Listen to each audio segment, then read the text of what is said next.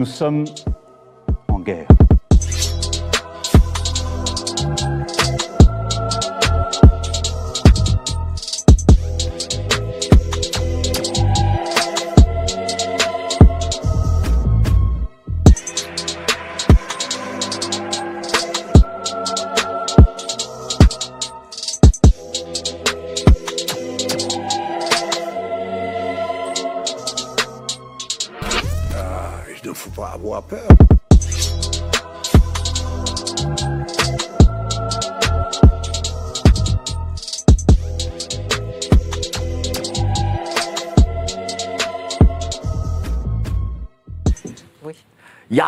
Faut pas avoir peur. Bonsoir à tous, vous êtes sur Géopolitique Profonde, la chaîne qui est là pour remplacer les médias euh, subventionnés. Alors je fais comme tout le temps la petite annonce, hein, n'oubliez pas la lettre de Géopolitique Profonde. Voilà, Euh, on a notre ami d'ailleurs euh, qui écrit sur cette lettre, euh, Jean-Maxime Corneille.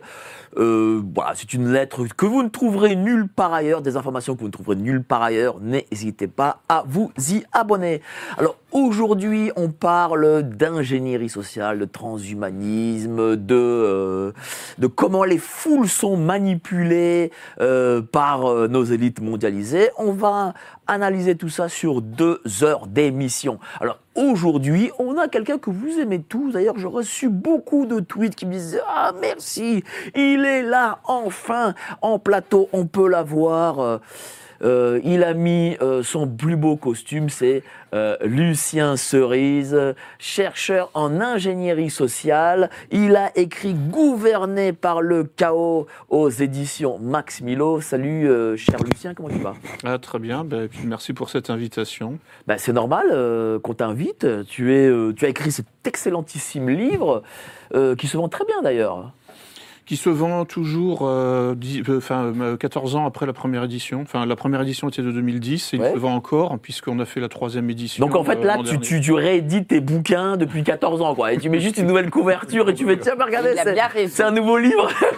Non, non, non, il y, a- il y a vraiment, il y a, en fait, il, y a une- une- il a été, enfin, je- pour la troisième édition, euh, il, y a- c'est- il est vraiment revu et augmenté euh, à la lumière justement. Et comme la- l'intelligence euh, augmentée, euh, voilà. C'est ça, oui. Voilà, il est augmenté en fait.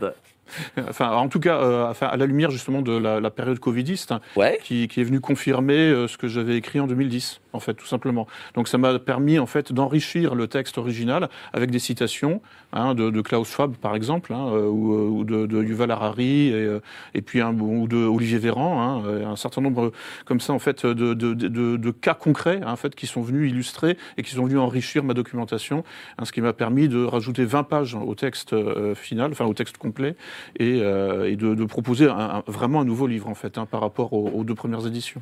En tout cas, cher Lucien, on est très content de t'avoir parmi nous. Et donc, on va débattre avec toi. Bien sûr, il y aura l'entretien impertinent.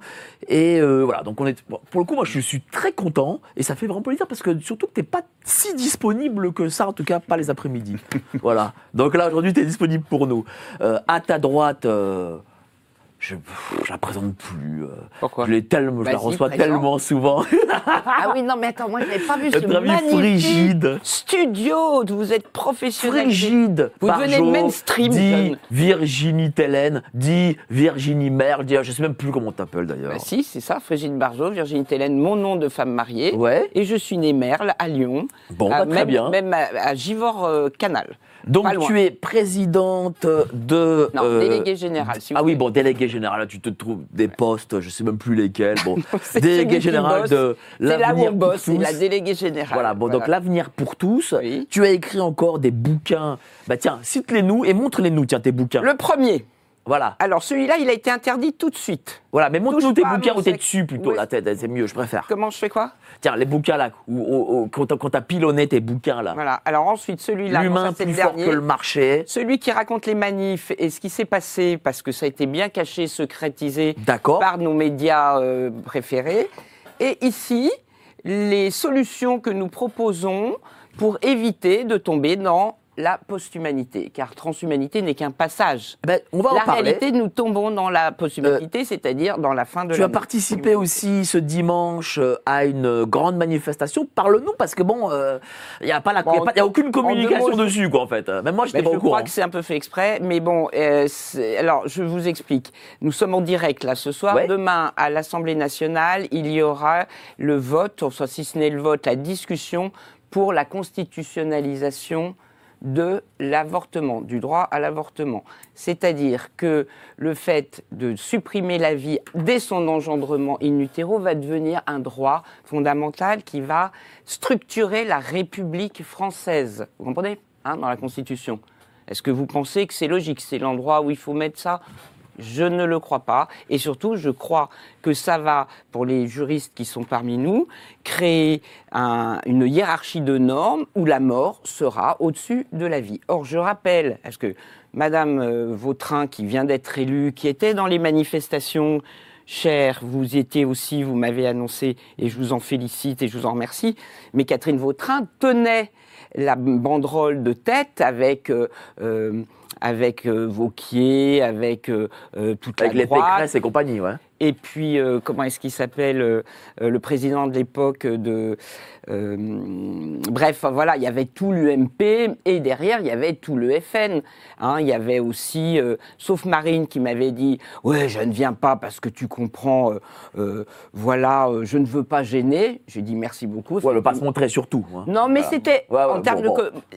J'avais, voilà, c'était pas mal. Et il y avait Marion qui se cachait derrière. Bon, voilà. Donc ça faisait, on avait pu avoir tous les grands médias et tout, et beaucoup, beaucoup, beaucoup de monde. Parce l'émo- à l'époque, l'épouvantail Le Pen marchait à fond. Et, hum, et Catherine Vautrin était là. Et bien maintenant, demain, c'est elle qui, qui, qui. Et il y avait Simone Veil dans les manifs. Je suis désolée de vous le dire, car je vous rappelle que euh, le 17 janvier 1975, quand a été votée donc la dépénalisation, l'interdiction de, de- du droit, enfin de l'avortement, Simone Veil avait commencé en disant que le droit à la vie serait toujours premier. Demain, ça va être inversé. En tout cas, cher Frigide, voilà. euh, donc on en pour ça que parlera nous pendant- étions. on voilà. en parlera pendant l'émission parce que c'est vous important. rappelle, donc c'est pour ça qu'il y avait cette manifestation, malheureusement, invisibilisée, et peut-être même par ses organisateurs, c'est là où il y a un petit souci. Bah, bah tiens, on en parlera de ça. Euh, votre ami Jean-Maxime Corneille qui écrit sur la lettre. Ah bah tiens, on me met pas. Bah mettez, montrez, bon, bah mettez Jean-Maxime Corneille. Allez, Bah oui, il est plus beau. Il a mis un qui- costume, il a mis une cravate. Vaut mieux le mettre nuit que moi. Bon, merci. Hein, je je, je m'en souviendrai, monsieur Donc, le des régisseur. efforts. Ce soir, tu Voilà. as fait des efforts, je tiens à le signaler. La France doit savoir, monsieur. Donc Jean-Maxime Corneille qui écrit sur la lettre de Géopoétique profonde, analyste, il traduit aussi euh, bah, le dernier livre de Steve Pitsnick, Tox, Tox. Vais le prononcer de mieux en mieux. Moi, voilà, je crois. hein. Euh, oui, voilà, très bien. Petchenik. Comment ça va? Ça va très bien, ça va toujours très bien.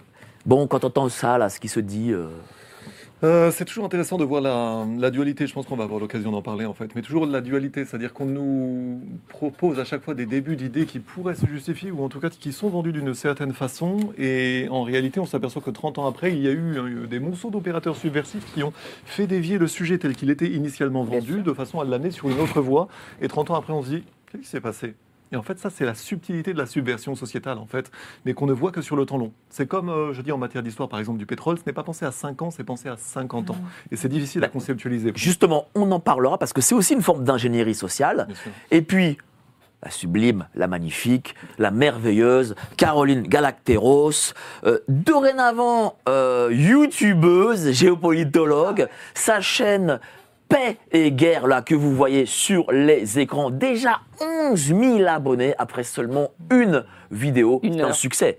C'est dingue. C'est un succès, c'est c'est Oui, un, ça- euh, ça continue. c'est un triomphe. hein. Oui, oui. Ah. Il faut que ça monte, que ça monte. Voilà, de plus en plus. Mais je, je- ça me plaît beaucoup de faire ça, en fait. Je sens que je, je, je vais m'y Et pardon, vous êtes sur YouTube?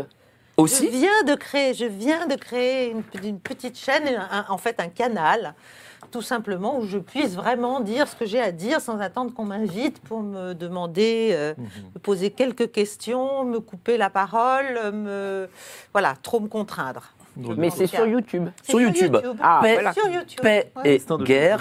Pour Oui, distinct de Géopragma. Voilà. absolument. présidente aussi de Géopragma, évidemment. Ouais. Euh, Et donc voilà, YouTube, paix et guerre, je vous invite à y aller tous. C'est une excellente chaîne. Euh, prochaine vidéo, tiens, c'est quand? Prochaine vidéo demain 19h. Ah, des- voilà, c'est toutes les semaines. Ouais, c'est toutes les semaines. Puis après, ce sera plusieurs fois par Bon. semaine. Et évidemment, à 19h30, nous aurons droit euh, à l'édito de Caroline Galacteros, Brouillard de guerre. Ah, je ne sais pas ce que, sur quoi ça va être, mais je sais que ça va être passionnant. Merci beaucoup, chère Caroline. J'espère vous raconter des choses amusantes. Mais je le sais. Mais j'en suis persuadé même, chère Caroline. Trop gentil. Trop gentil, Val. Alors, l'entretien impertinent avec notre ami Lucien Cerise. Euh, euh, quand, quand- quand vous dites, cher Lucien, gouverné par le chaos, qu'est-ce que ça signifie? Est-ce que ça signifie qu'en fait, euh, l'État ou, ou les pouvoirs publics ou les institutions créent des crises qui leur permettent de se maintenir sur une forme de pouvoir Alors oui, effectivement, hein, euh, donc c'est euh, relativement bien documenté maintenant. hein, euh, c'est notamment la journaliste canadienne Naomi Klein hein, qui, dans la stratégie du choc, un pavé de 800 pages, avait montré le parallèle entre le- le- le- les méthodes de mind control, comme le programme MK Ultra, et donc les, crises financières provoquées ou les crises économiques provoquées. Euh, donc dans les deux cas, c'est de la démolition contrôlée. Hein, C'est-à-dire que le- les méthodes de, mind control ou de contrôle mental consistent en fait à, faire la démolition contrôlée sur un esprit, hein, sur une personnalité. Hein, on déconstruit complètement, on détruit la, personnalité, la psychologie de quelqu'un pour la reconstruire euh, à neuf en quelque sorte. Et puis bon, euh, ce genre de méthode peut être appliqué aussi un petit peu partout. Bon, en fait, euh, je parle de démolition contrôlée, ça, ça vient du bâtiment. hein. c'est pour ça que aussi on parle d'ingénierie. et puis il y a plusieurs sortes d'ingénierie. L'ingénierie financière, l'ingénierie. Euh, euh, Expliquez-nous hein. justement un- ingénierie sociale. Qu'est-ce que c'est exactement pour les gens qui nous regardent? Bah, c'est de la planification sociale. hein. Euh, mais on se rend compte effectivement quand on travaille sur ces questions que cette planification sociale, euh, donc elle peut être annoncée. Hein, aux gens, on, on leur dit, hein, on- à la population, nous allons en fait euh, planifier le développement de l'économie. Ça, c'était le- les soviétiques, hein, voilà, qui euh, euh, annonçaient euh, leurs intentions. Mais euh, le libéralisme fait aussi la planification sociale en réalité. Alors il y a un ouvrage euh, qui, qui m'a profondément mar- marqué, euh, euh, dont le titre en anglais était Captains of Consciousness, euh, qu'on a traduit, enfin qui a été traduit en français par euh, euh, Conscience sous influence. J'en ai fait la préface pour la nouvelle réédition. Euh, Stuart Ewen est euh, historien de la publicité à New York et il montre bien que euh, dès les années 1920, hein, il y a eu vraiment en fait une planification euh, du libéralisme, enfin du marketing, en fait de, la société de consommation, pour répondre hein, en fait aux méthodes de planification des bolcheviks. Et en fait, la différence, bon, en réalité, elle, ne réside pas dans l'esprit hein, général, elle réside dans, en fait, comment dire ça, comment on va faire avancer les gens. Hein, C'est-à-dire, en fait, bon, la méthode bolchevique, c'était plutôt autoritaire, hein, c'était le bâton, mais la méthode capitaliste, hein, c'était plutôt la carotte, euh, avec toutes les méthodes de, conditionnement par la récompense. euh, bon, ça, c'est- bien connu maintenant. Il n'y avait pas que Pavlov, hein, il y a aussi tout un tas de savants, enfin, de, chercheurs en psychologie du comportement ou en sciences comportementales, du côté, du côté du monde capitaliste libéral, qui travaillaient sur le conditionnement comportemental, euh, mais furtif hein, c'est-à-dire en fait non autoritaire, euh, et en- donc par la récompense. Euh, c'est le, toutes les- tout le capitalisme de la séduction, hein, Michel Kluska. Quoique aujourd'hui, il commence à devenir autoritaire. On le voit par exemple avec euh, la crise sanitaire. On a mis en place de. Je ne vais pas utiliser le terme officiel, mais je vais plutôt utiliser le terme enfermement parce que pour YouTube. Voilà, on a un peu enfermé les gens, on a mis des passes, des choses comme ça. Euh, là, visiblement, il, il- il sort de ce côté carotte pour utiliser aussi le bâton. Alors, il y a quand même des méthodes de fabrique du consentement, hein, euh, en anglais engineering, engineering of consent. Donc là, on a vraiment la racine de l'ingénierie hein, dans, dans le terme anglais, euh, inventé par Walter Lippmann, hein, donc un des grands euh, théoriciens de l'opinion publique, et repris par euh, euh, euh, Bernays, donc, qui en fait est l'inventeur des public relations, ce qui est une manière de renommer la propagande. hein. mais bon, Edouard Bernays, en fait, est un des, aussi des grands théoriciens de la propagande. Et en fait, alors, donc oui, voilà. Donc je reviens sur la fabrique du consentement. Nous avons eu affaire en France, hein, malgré tout, à des, des méthodes hein, qui nous ont été appliquées, notamment le- la méthode du nudge, euh, qui donc a donné euh, cette espèce de chose absolument ahurissante hein, qui était l'auto-attestation de, de- de- de- de- d'autorisation de sortie, là, vous vous souvenez. Bah, En fait, ça, ça c'est sorti en fait, hein, euh, donc de, la, bah, de- des conseillers du président hein, euh, en 2020, qui se sont dit, bon, pour faire passer plus facilement le confinement, hein, enfin le, le- le- le bouclage quoi en fait, enfin le- Ouais. l'emprisonnement, oui voilà, euh, se sont dit bon en, euh, en fait bon il va falloir déjà bon mettre sur pied une campagne médiatique hein, avec des influenceurs, des gens qui ont la confiance du public, hein, euh, des acteurs, euh, des chanteurs, etc., qui vont donc en fait passer en boucle, hein, vous l'avez le cerveau, en vous Oui. disant il faut sauver des vies, hein, et puis ça. restez chez vous. Vous vous souvenez, c'était les, les- les deux, les deux slogans. Euh, et puis, euh, donc, il y a eu en plus hein, l'auto-attestation, qui, en fait, alors là, c'était contre-productif. Parce que, bon, faut pas non plus hein, surestimer hein, l'intelligence de, de- de tous ces ingénieurs sociaux. Parfois, ils se plantent. Ça, ça, ça, ça m'intéresse. Parce que souvent, les gens me disent Oui, mais tu comprends, ils ont planifié ça depuis je sais pas combien de temps, ils ont 50 coups d'avance. C'est pas une réalité. Non, évidemment que non. Non, non, c'est-à-dire que, euh, en réalité, oui, alors parfois ils se plantent, et l'au- l'auto-attestation, euh, par exemple, hein, en fait, euh, qui, est donc une application de la théorie des nudges, c'est-à-dire, c'est l'incitation non autoritaire. Hein, c'est comment prendre le contrôle du comportement de quelqu'un, euh, toujours pareil, en fait, hein, en fabriquant son consentement, euh, et donc euh, essentiellement par étapes. Hein, aussi, ou euh, graduellement, euh, pour que ce soit insensible. Ça, c'est très important. La furtivité est essentielle. Hein, dès que, euh, en fait, aujourd'hui, dans un contexte libéral qui n'est plus habitué, hein, en fait, au père fouettard, etc., ou à l'autorité, donc le, dans, un, dans un pays comme la France qui a tué le père en mai 68, bon, en fait, on ne peut plus revenir à des méthodes vraiment, vraiment de type autoritaire ou totalitaire. Il faut y aller en douceur. Pour- Pourquoi on ne peut plus Qu'est-ce qu'est-ce qui fait que, euh, que les gens aujourd'hui n'accepteraient pas justement le coup de bâton, si je puis Bah, dire C'est-à-dire qu'on est beaucoup trop euh, habitué à l'hédonisme, en fait, enfin, à la société de consommation, et euh, on est, il y a en quelque sorte, hein, euh, bon, euh, je dirais une, une espèce de décrédibilisation. Hein, de, l'autorité. de- de- du surmoi, hein, enfin de toute parole d'autorité, Mm. Euh, et c'est pour ça qu'il faut passer par des subterfuges. hein, euh, C'est-à-dire que le pouvoir en Occident et même au niveau mondial, hein, l'OMS, euh, en fait, ne peut pas se, se contenter en, fait de dire ce qu'il pense ou de dire ce qu'il veut. Il va passer par des stratagèmes. Hein, donc bon, mais la, la ruse, hein, c'est vieux comme le monde. Hein, euh, Mm, mm. je dirais, euh, ça, ça existe déjà dans le règne animal. Bon, et bien là, nous vivons dans un environnement qui est entièrement façonné par la ruse, par les stratagèmes, par, euh, et euh, pour justement que en fait le pouvoir s'invisibilise en quelque sorte et euh, donc obtienne donc la modification de comportement euh, qu'il qu'il escompte, mais euh, en faisant peur, par exemple, hein, c'est-à-dire quand vous avez euh, euh, Macron qui vous fixe du regard, euh, qui vous hypnotise sur un écran et qui vous dit nous sommes en guerre, bon, en fait, ça marche sur beaucoup de gens. Donc là, il y a un, un stress, hein, euh, une sorte de, de- de- de stress, euh, comment dire, qui est déclenché et qui va effectivement, bon, euh, euh, chez les gens crédules, hein, chez les gens qui font confiance encore à la télé. Et, et pourquoi ça marche? Parce que est-ce que Macron et la télé? Font partie d'une forme de qui de droit officiel où les gens se disent oui mais il est, euh, il est légitime, il a la crédibilité, Bah oui. et donc je l'écoute. Bah oui, c'est-à-dire qu'en fait, en- en- euh, comment dire ça, c'est c'est la légitimité des médias. hein. C'est une parole d'autorité hein, aussi dans son genre. Mm. hein, mais, Président, quand même. mais une parole d'autorité qui ne dit jamais non. C'est une parole d'autorité qui est dans le oui. hein. donc en fait, si on reprend le modèle oedipien, en fait, les médias occupent la place de la mère. hein. C'est-à-dire c'est un, un- quelque chose qui est totalement enveloppant. Hein, et qui, euh, en fait, ne, ne- ne dit jamais non hein, à, la marge des choses. C'est en fait la fabrique du conformisme. hein, euh, et euh, donc, et, l'autorité pa- patriarcale, normalement, bah, c'est elle qui vient dire non, justement, hein, à la fusion avec le discours maternel.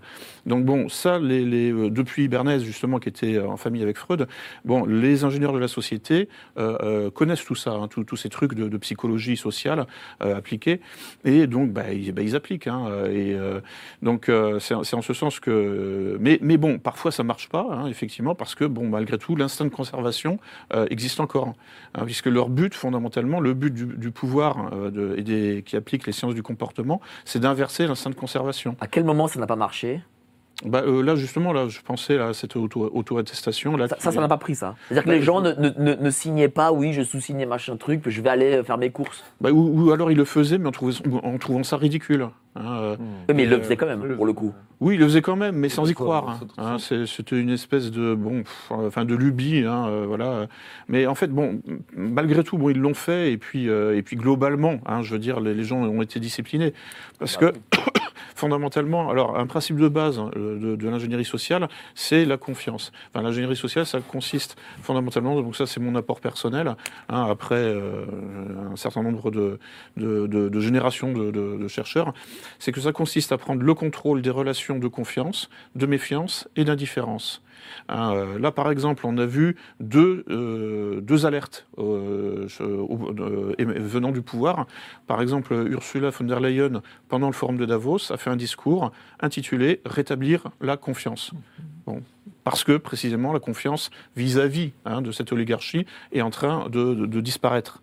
Euh, c'est plutôt bon signe.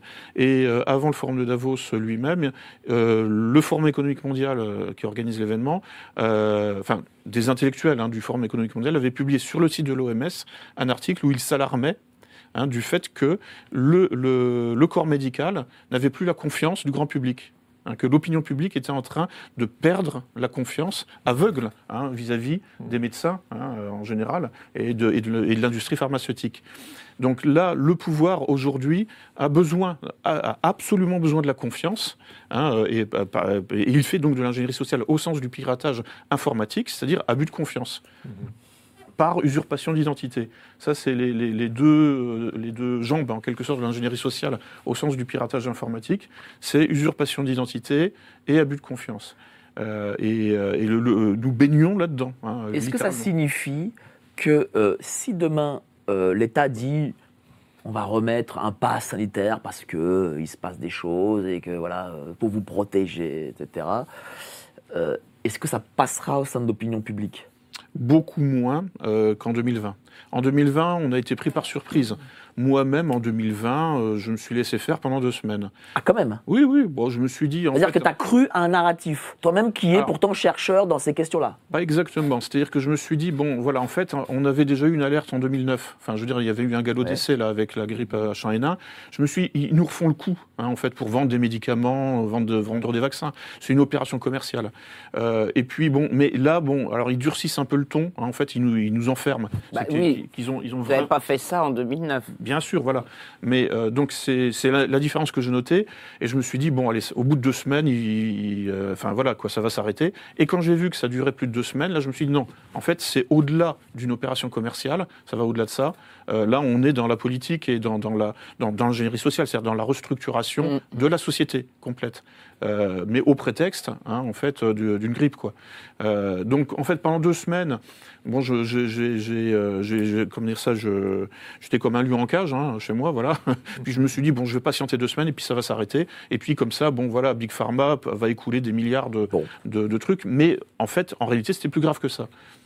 Mais euh, est-ce que dans cette ingénierie sociale, euh, on peut euh, faire faire, il faut se le dire, hein, ce, qu'on veut d'être du peuple, quoi?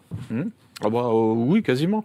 Mais ce qu'il faut, c'est en, réalité, enfin, essayer d'inculquer au peuple que finalement son instinct de conservation est, est- mauvais conseillé.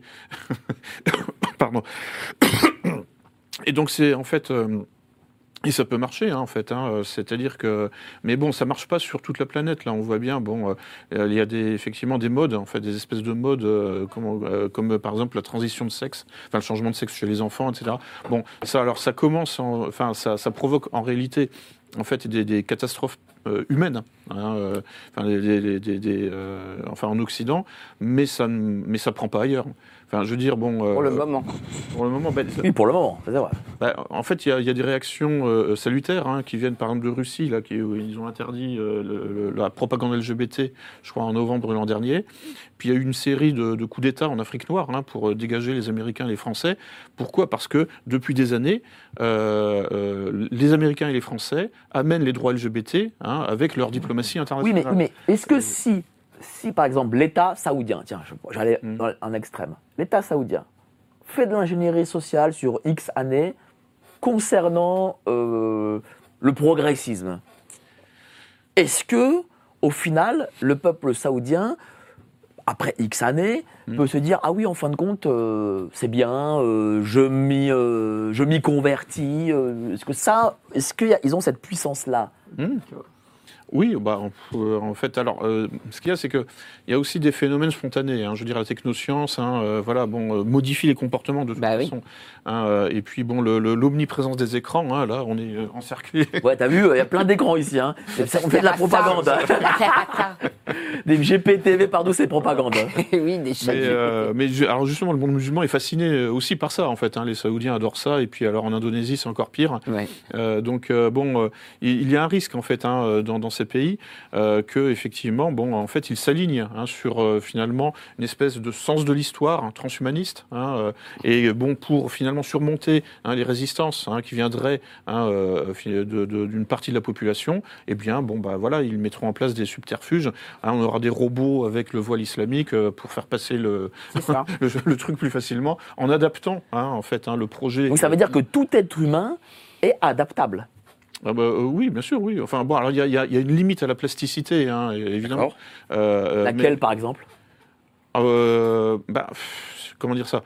Bon, il y a des limites, euh, il y a les, lois de la physique hein, déjà, mais et puis ensuite il y a effectivement des universaux psychologiques. hein, euh, le complexe d'Oedipe, par exemple, Euh, c'est pour ça que l'Occident est en train de s'effondrer parce qu'il a attaqué l'Oedipe, euh, notamment avec le mariage homo hein, et puis tout ce qui s'ensuit. Enfin, ça commence hein, effectivement avec la révolution, la révolution sexuelle des années 60. hein, euh, donc, et, et- et, et en fait, nous sommes en train en fait de, de- de payer avec plusieurs générations de retard hein, euh, ce qui s'est mis en place dans les années 60.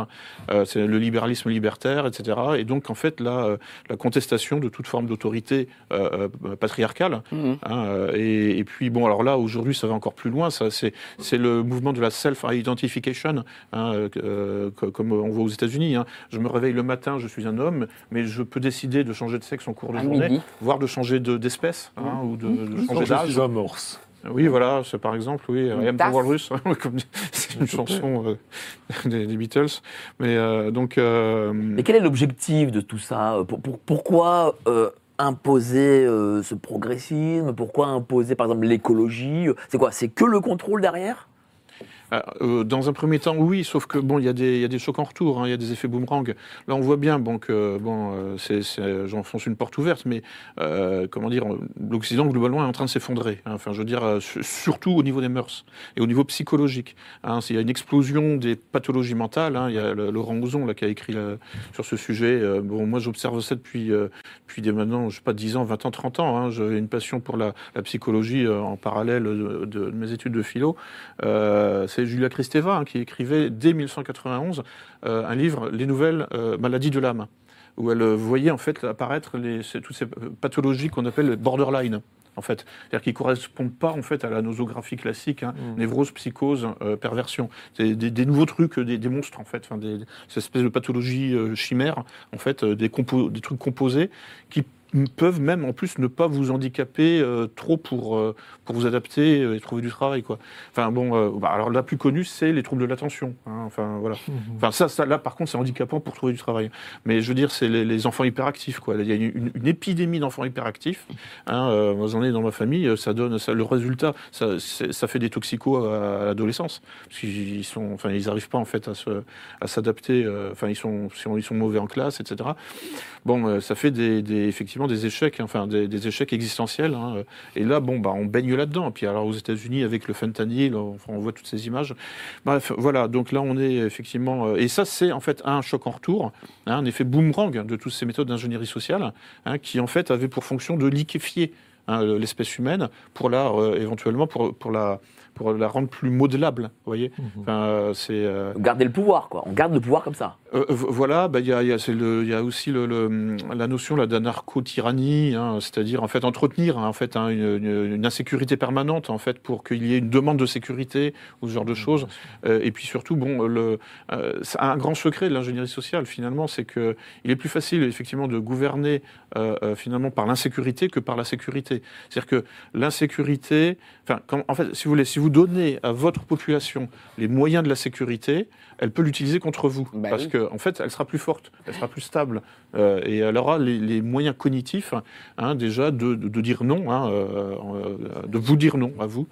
Euh, donc, en fait, quand vous avez, quand vous fabriquez volontairement, euh, finalement, des demeurés, hein, des débiles légers, que, enfin, euh, comme, comme on a au gouvernement aujourd'hui, quoi. Enfin, c'est euh, C'est pas gentil, ça. Non, mais ça, ça a commencé avec François Hollande, hein, fondamentalement. Enfin, les, les, les- les débiles légers, en fait. François Hollande, qui est, la, qui est l'idole vie frigide. C'était mon professeur d'économie à En sciences plus. politiques et En tu plus. rigoles avec Pierre Moscovici. Alors, euh, notre ami euh, Oui. Lucien conclut. Et puis après, on va, on va arriver au grand débat pour qu'on puisse tous parler. Vas-y, conclue, Chara. Oui, bah, là, enfin, conclu- euh, voilà. Donc là, en fait, on est à un stade où, euh, effectivement, euh, comment dire, on est peut-être en train. Enfin, j'avais suivi les cours de Bernard Stiegler, hein, qui était un, épistémologue, philosophe des sciences, qui disait était en train qu'on était en train de passer d'un surmoi symbolique à un surmoi automatique. Donc là, en fait, je pense qu'on est dans cette période hein, où finalement, bon, c'est l'humain s'apprête finalement à sortir du langage. Je pense qu'on va perdre le langage en fait dans les dans les années qui viennent. Enfin, y a- Comment ça perd de langage euh Bah, C'est-à-dire qu'en fait, qu'on aura de moins en moins de mots et donc on n'arrivera plus à communiquer. c'est ça, ou, ou, à- ou à- en, en poussant des cris. Enfin, je sais pas, enfin, bon. mais là, on voit bien, Enfin, c'est l'homme un- préhistorique, quoi. Un fait- euh, oui, enfin, régressif. bah, Bah, c'est-à-dire que non, mais on est on est vraiment, enfin aujourd'hui, enfin dans un phénomène en fait de régression intellectuelle hein, euh, au, au niveau global en Occident, hein, euh, parce que bon, les Chinois, les Indiens, les Russes sont pas, pas du tout sur cette trajectoire-là. Donc bon, au niveau géopolitique, en fait, on va se faire racheter par les Chinois, euh, parce que c'est en plus, enfin c'est eux qui auront vraiment le pognon quoi pour euh, pour transformer finalement l'Europe en une espèce de puits du fou quoi. Enfin, c'est un, un parc d'attractions culturelles quoi. Enfin bon, ça c'est en fait voilà, ce sera ma conclusion euh, géopolitique. Merci beaucoup, cher Lucien. Alors, on va passer euh, au grand débat, mais avant ça, l'annonce. Envie de liberté? Dépêchez-vous, car il vous reste moins de 5 ans. Vous ne me croyez pas? Je préférerais aussi, mais... Dans 5 ans arrive l'euro numérique. Et avec lui, la liberté, l'épargne et la consommation ne seront plus jamais comme avant. C'est-à-dire que vous n'aurez plus rien, mais que vous serez heureux. Merci bien. Chez GP, on travaille tous dur pour informer le public de ces plans, mais on travaille encore plus dur pour lutter contre ces plans. Et notre outil de lutte numéro 1, c'est notre magazine La Lettre Confidentielle. Dedans, on détaille nos analyses macroéconomiques et on expose nos solutions financières. Et pour beaucoup d'abonnés à cette revue, le changement dans leur vie a été sans équivoque. Alors envie de tourner la page C'est juste sous la vidéo.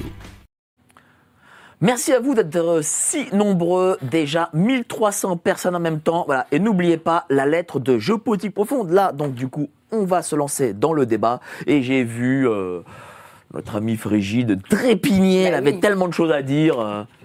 Et je suis très heureuse de pouvoir effectivement euh, réagir face à notre cher euh, Lucien, qui nous dit que le patriarcat est mort avec la liberté sexuelle. Oui. Oui, sauf qu'il y a une cause à cette liberté sexuelle. Quelle est-elle? Elle est, techno- elle est technologique. Quelle est-elle? Pilule. La pilule Ah oui. chimique.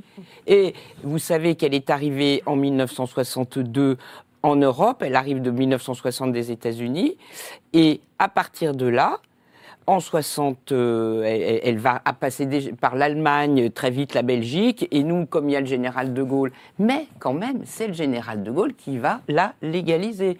Donc vous savez, quand on me dit que c'est progressiste et que c'est la droite, et que c'est la gauche, pardon, qui met ça. Vous me disiez, vous étiez de gauche, vous êtes devenu de droite, mais c'est la droite qui chaque fois met en place ce que la technologie permet de faire comme euh, en- ensuite modification, transformation qu'on appelle euh, dans l'idéologie de la transgression.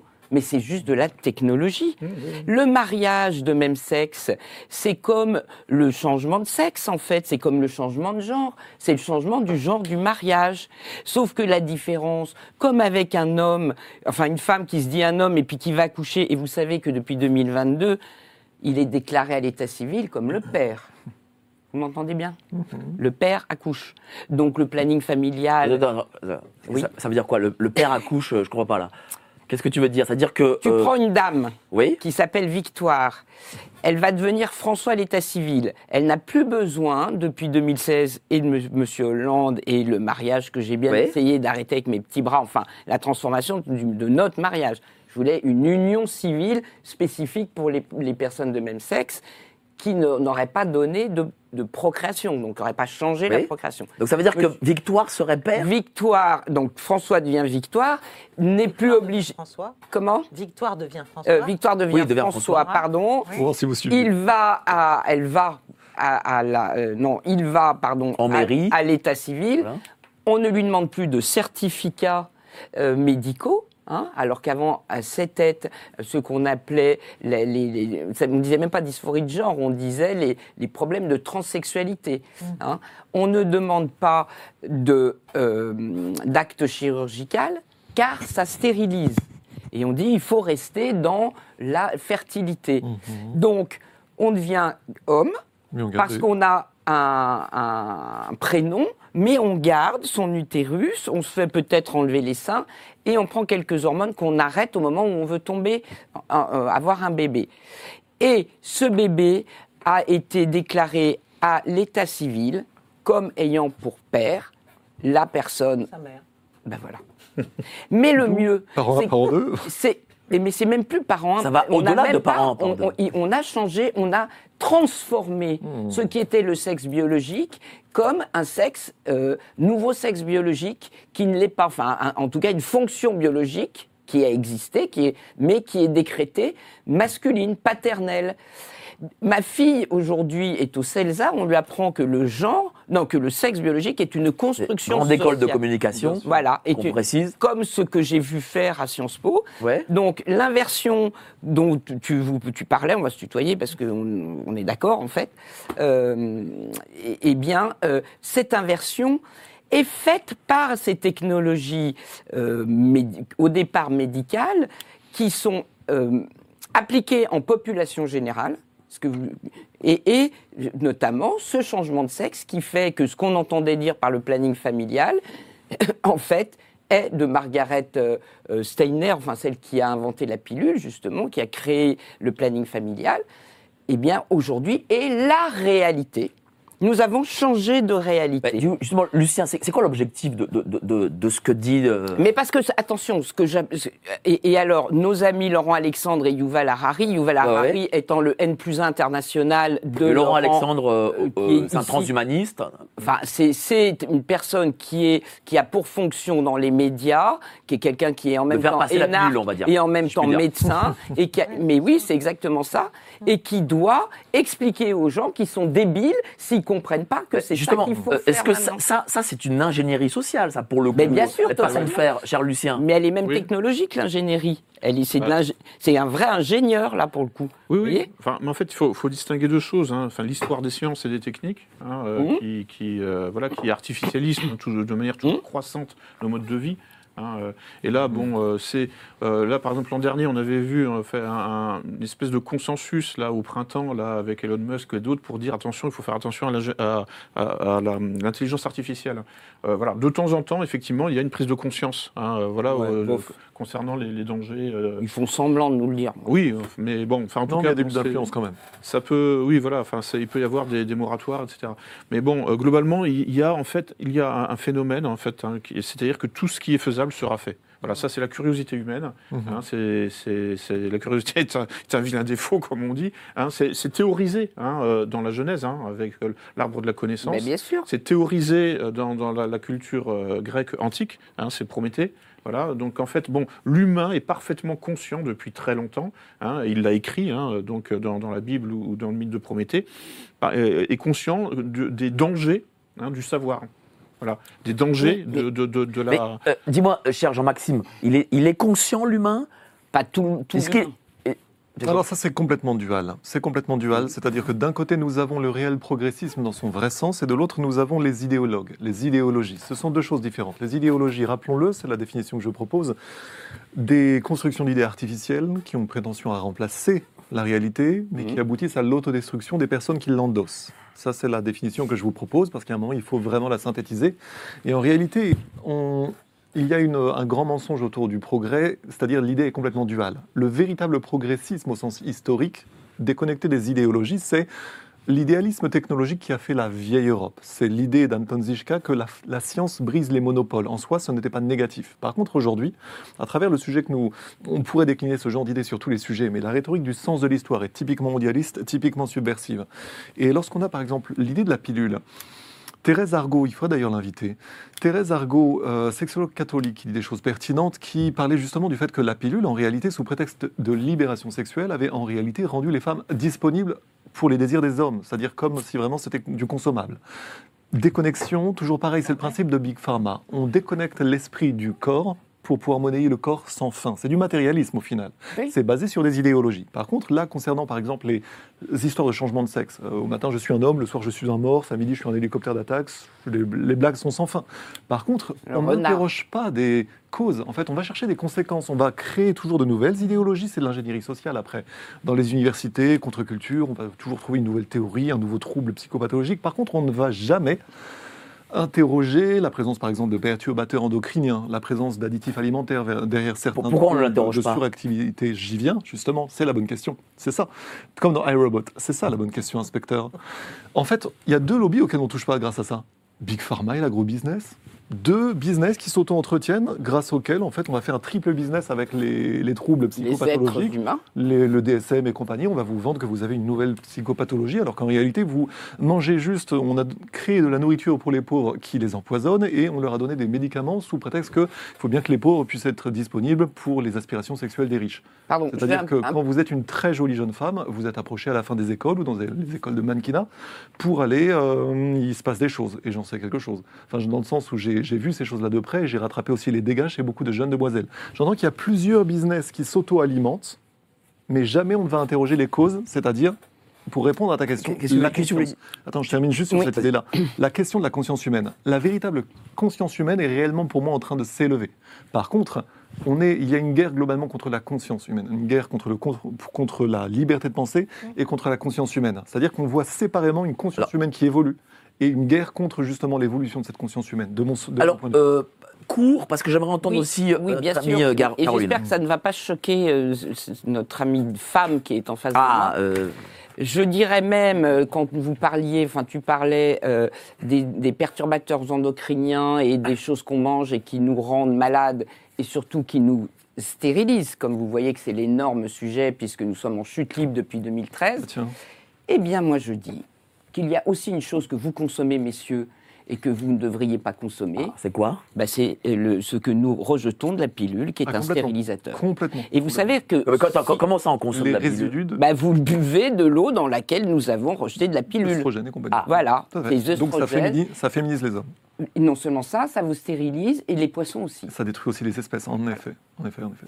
Eh bien, rien que de dire ça, chers amis, On se fait virer. Je- C'est ça- c'est arrivé, euh, hop, c'est arrivé à Thérèse Argot qui racontait ça. Eh Quand bien, elle en voilà. avait parlé Eh à l'université, c'était fait virer. voilà. Mais voilà. Mais Thérèse Argot, c'est son boulot, elle est Parce que sexologue. business derrière. Tiens, business Euh, derrière. chère, chère Caroline, quand, quand vous entendez tout ça, On euh, n'a pas le droit de toucher qu'est-ce, s- pilule qu'est-ce que et ça, l'avortement qu'est-ce que ça dit de notre société Qui nous stérilise. Ça dit que notre société va assez mal parce qu'elle s'imagine que son asservissement est en fait sa libération. Et c'est ça la grande inversion pour moi. C'est qu'on fait de nous, euh, on fait de nous, c'est un peu l'image de la grenouille, quoi. C'est-à-dire on est, on est dans, dans, dans l'eau, effectivement, il faut plus qu'il y ait une autorité, le surmoi, on l'a dégagé depuis longtemps, etc. Bon, et donc il ne faut plus qu'il y ait cette, euh, cette- une norme morale, quelque chose qui nous arrête. Donc voilà. Après, on a l'idée du progrès. Moi, j'avais écrit un petit bouquin qui s'appelait euh, Guerre, technologie et société. Le progrès va-t-il vraiment dans le bon sens? Tou- Toujours cette idée que ce qui est nouveau est forcément mieux, est forcément plus, voilà, plus abouti, nous, nous élève, etc. En fait, non. On, régresse. On régresse, et y compris même, et, on- et- et la technologie sert aussi à cela, à nous faire régresser humainement et collectivement, mais en nous donnant l'impression que nous avons plus de droits, plus de liberté. L'auto-attestation que vous mentionnez, c'est tout à fait ça. C'est-à-dire, on, on, est, on a l'impression qu'on a, qu'on a le pouvoir de s'autoriser à être libre dans un environnement qui est en fait un environnement de contrainte qu'on nous a créé, dans lequel on est bien coincé, mais on, voilà, on nous donne l'impression de... Donc ça va de pair pour moi avec la morcellisation des sociétés, et c'est tout le paradoxe de- des droits, de l'hyper-individualisme, etc. C'est-à-dire que on se croit très libre, mais on est de moins en moins ensemble, on est de moins en moins des sociétés, on est de moins en moins des citoyens, On n'est pas du tout des citoyens. et on n'est plus des citoyens, Mhm. on, est, on, est des, on est des parcelles, on est atomisé et on est, et on est maintenu dans ça. Simplement, comme ça nous est euh, présenté toujours, un comme un progrès, deux comme une extension de nos libertés, de nos droits, ben, c'est extrêmement séduisant pour, euh, pour, euh, pour la majeure partie des gens, finalement. Mais justement, c'est Voilà. très intéressant ce que dit euh, Caroline, parce que qu'est-ce qui fait qu'on a l'impression qu'on se sente libre Alors qu'en fait, quand on ne l'est pas. Euh, C'est en fait euh, la transformation de la société en une société de toxicomanes. Hein, C'est-à-dire qu'en fait, il y a un phénomène de vase communicant entre le sens et la sensation. Euh, et donc, comment dire, quand il y a une, une perte de sens, en fait, vous pouvez compenser par les sensations fortes. Euh, et en fait, c'est très exactement ça qui se, met, qui, qui se met en place depuis les années 1960, justement. Enfin, je reviens hein, sur la, la révolution sexuelle. Mais c'est ça, oui. Euh, c'est-à-dire que euh, on a l'impression d'être libre hein, parce qu'on a des sensations fortes. Et alors qu'en fait, en réalité, ce que, ce que disait Lacan à ses étudiants en mai 68, il leur disait mais vous aussi vous cherchez un maître. Ce maître, c'est la sensation forte. Et euh, si on, euh, par contre, Allez-y, allez-y. la, la véritable autorité, c'est le sens. N'hésitez pas à interagir Oui, entre oui, vous. hein. C'est là, oui. C'est en fait, c'est-à-dire qu'en réalité, euh, comment dire, et le sens vient, euh, euh, enfin le sens fort, en réalité, enfin, le sens quoi, c'est-à-dire le sens, un sens articulé, euh, euh, donne, bah, donne du, enfin, c'est-à-dire produit une jouissance sémantique, Voilà. une jouissance euh, au sens psychanalytique, mais euh, et qui, qui, qui, euh, peut se passer de sensations fortes, c'est-à-dire d'excitation nerveuse. Et puis- Mais le, justement, le capitalisme repose sur l'excitation nerveuse, enfin, c'est-à-dire en fait sur la consommation, l'objet. Oui. le- Caroline, et après. euh, Et, sur, et sur ce que vous avez dit aussi tout à l'heure, ce qui est très juste, c'est-à-dire ce besoin de confiance. Mhm. C'est-à-dire une fois qu'il n'y a plus de surmoi, en fait, on baigne avec les médias, avec la manière dont le politique gère maintenant les masses, etc. Je dirais, je vais employer une métaphore, mais c'est un peu comme un placenta, c'est un peu la mer en fait. On est dans ce truc qui permet de se sentir bien, Mhm. de se sentir à la fois libre, plus soi-disant plus intelligent, avec plus de possibilités. avec- Mhm.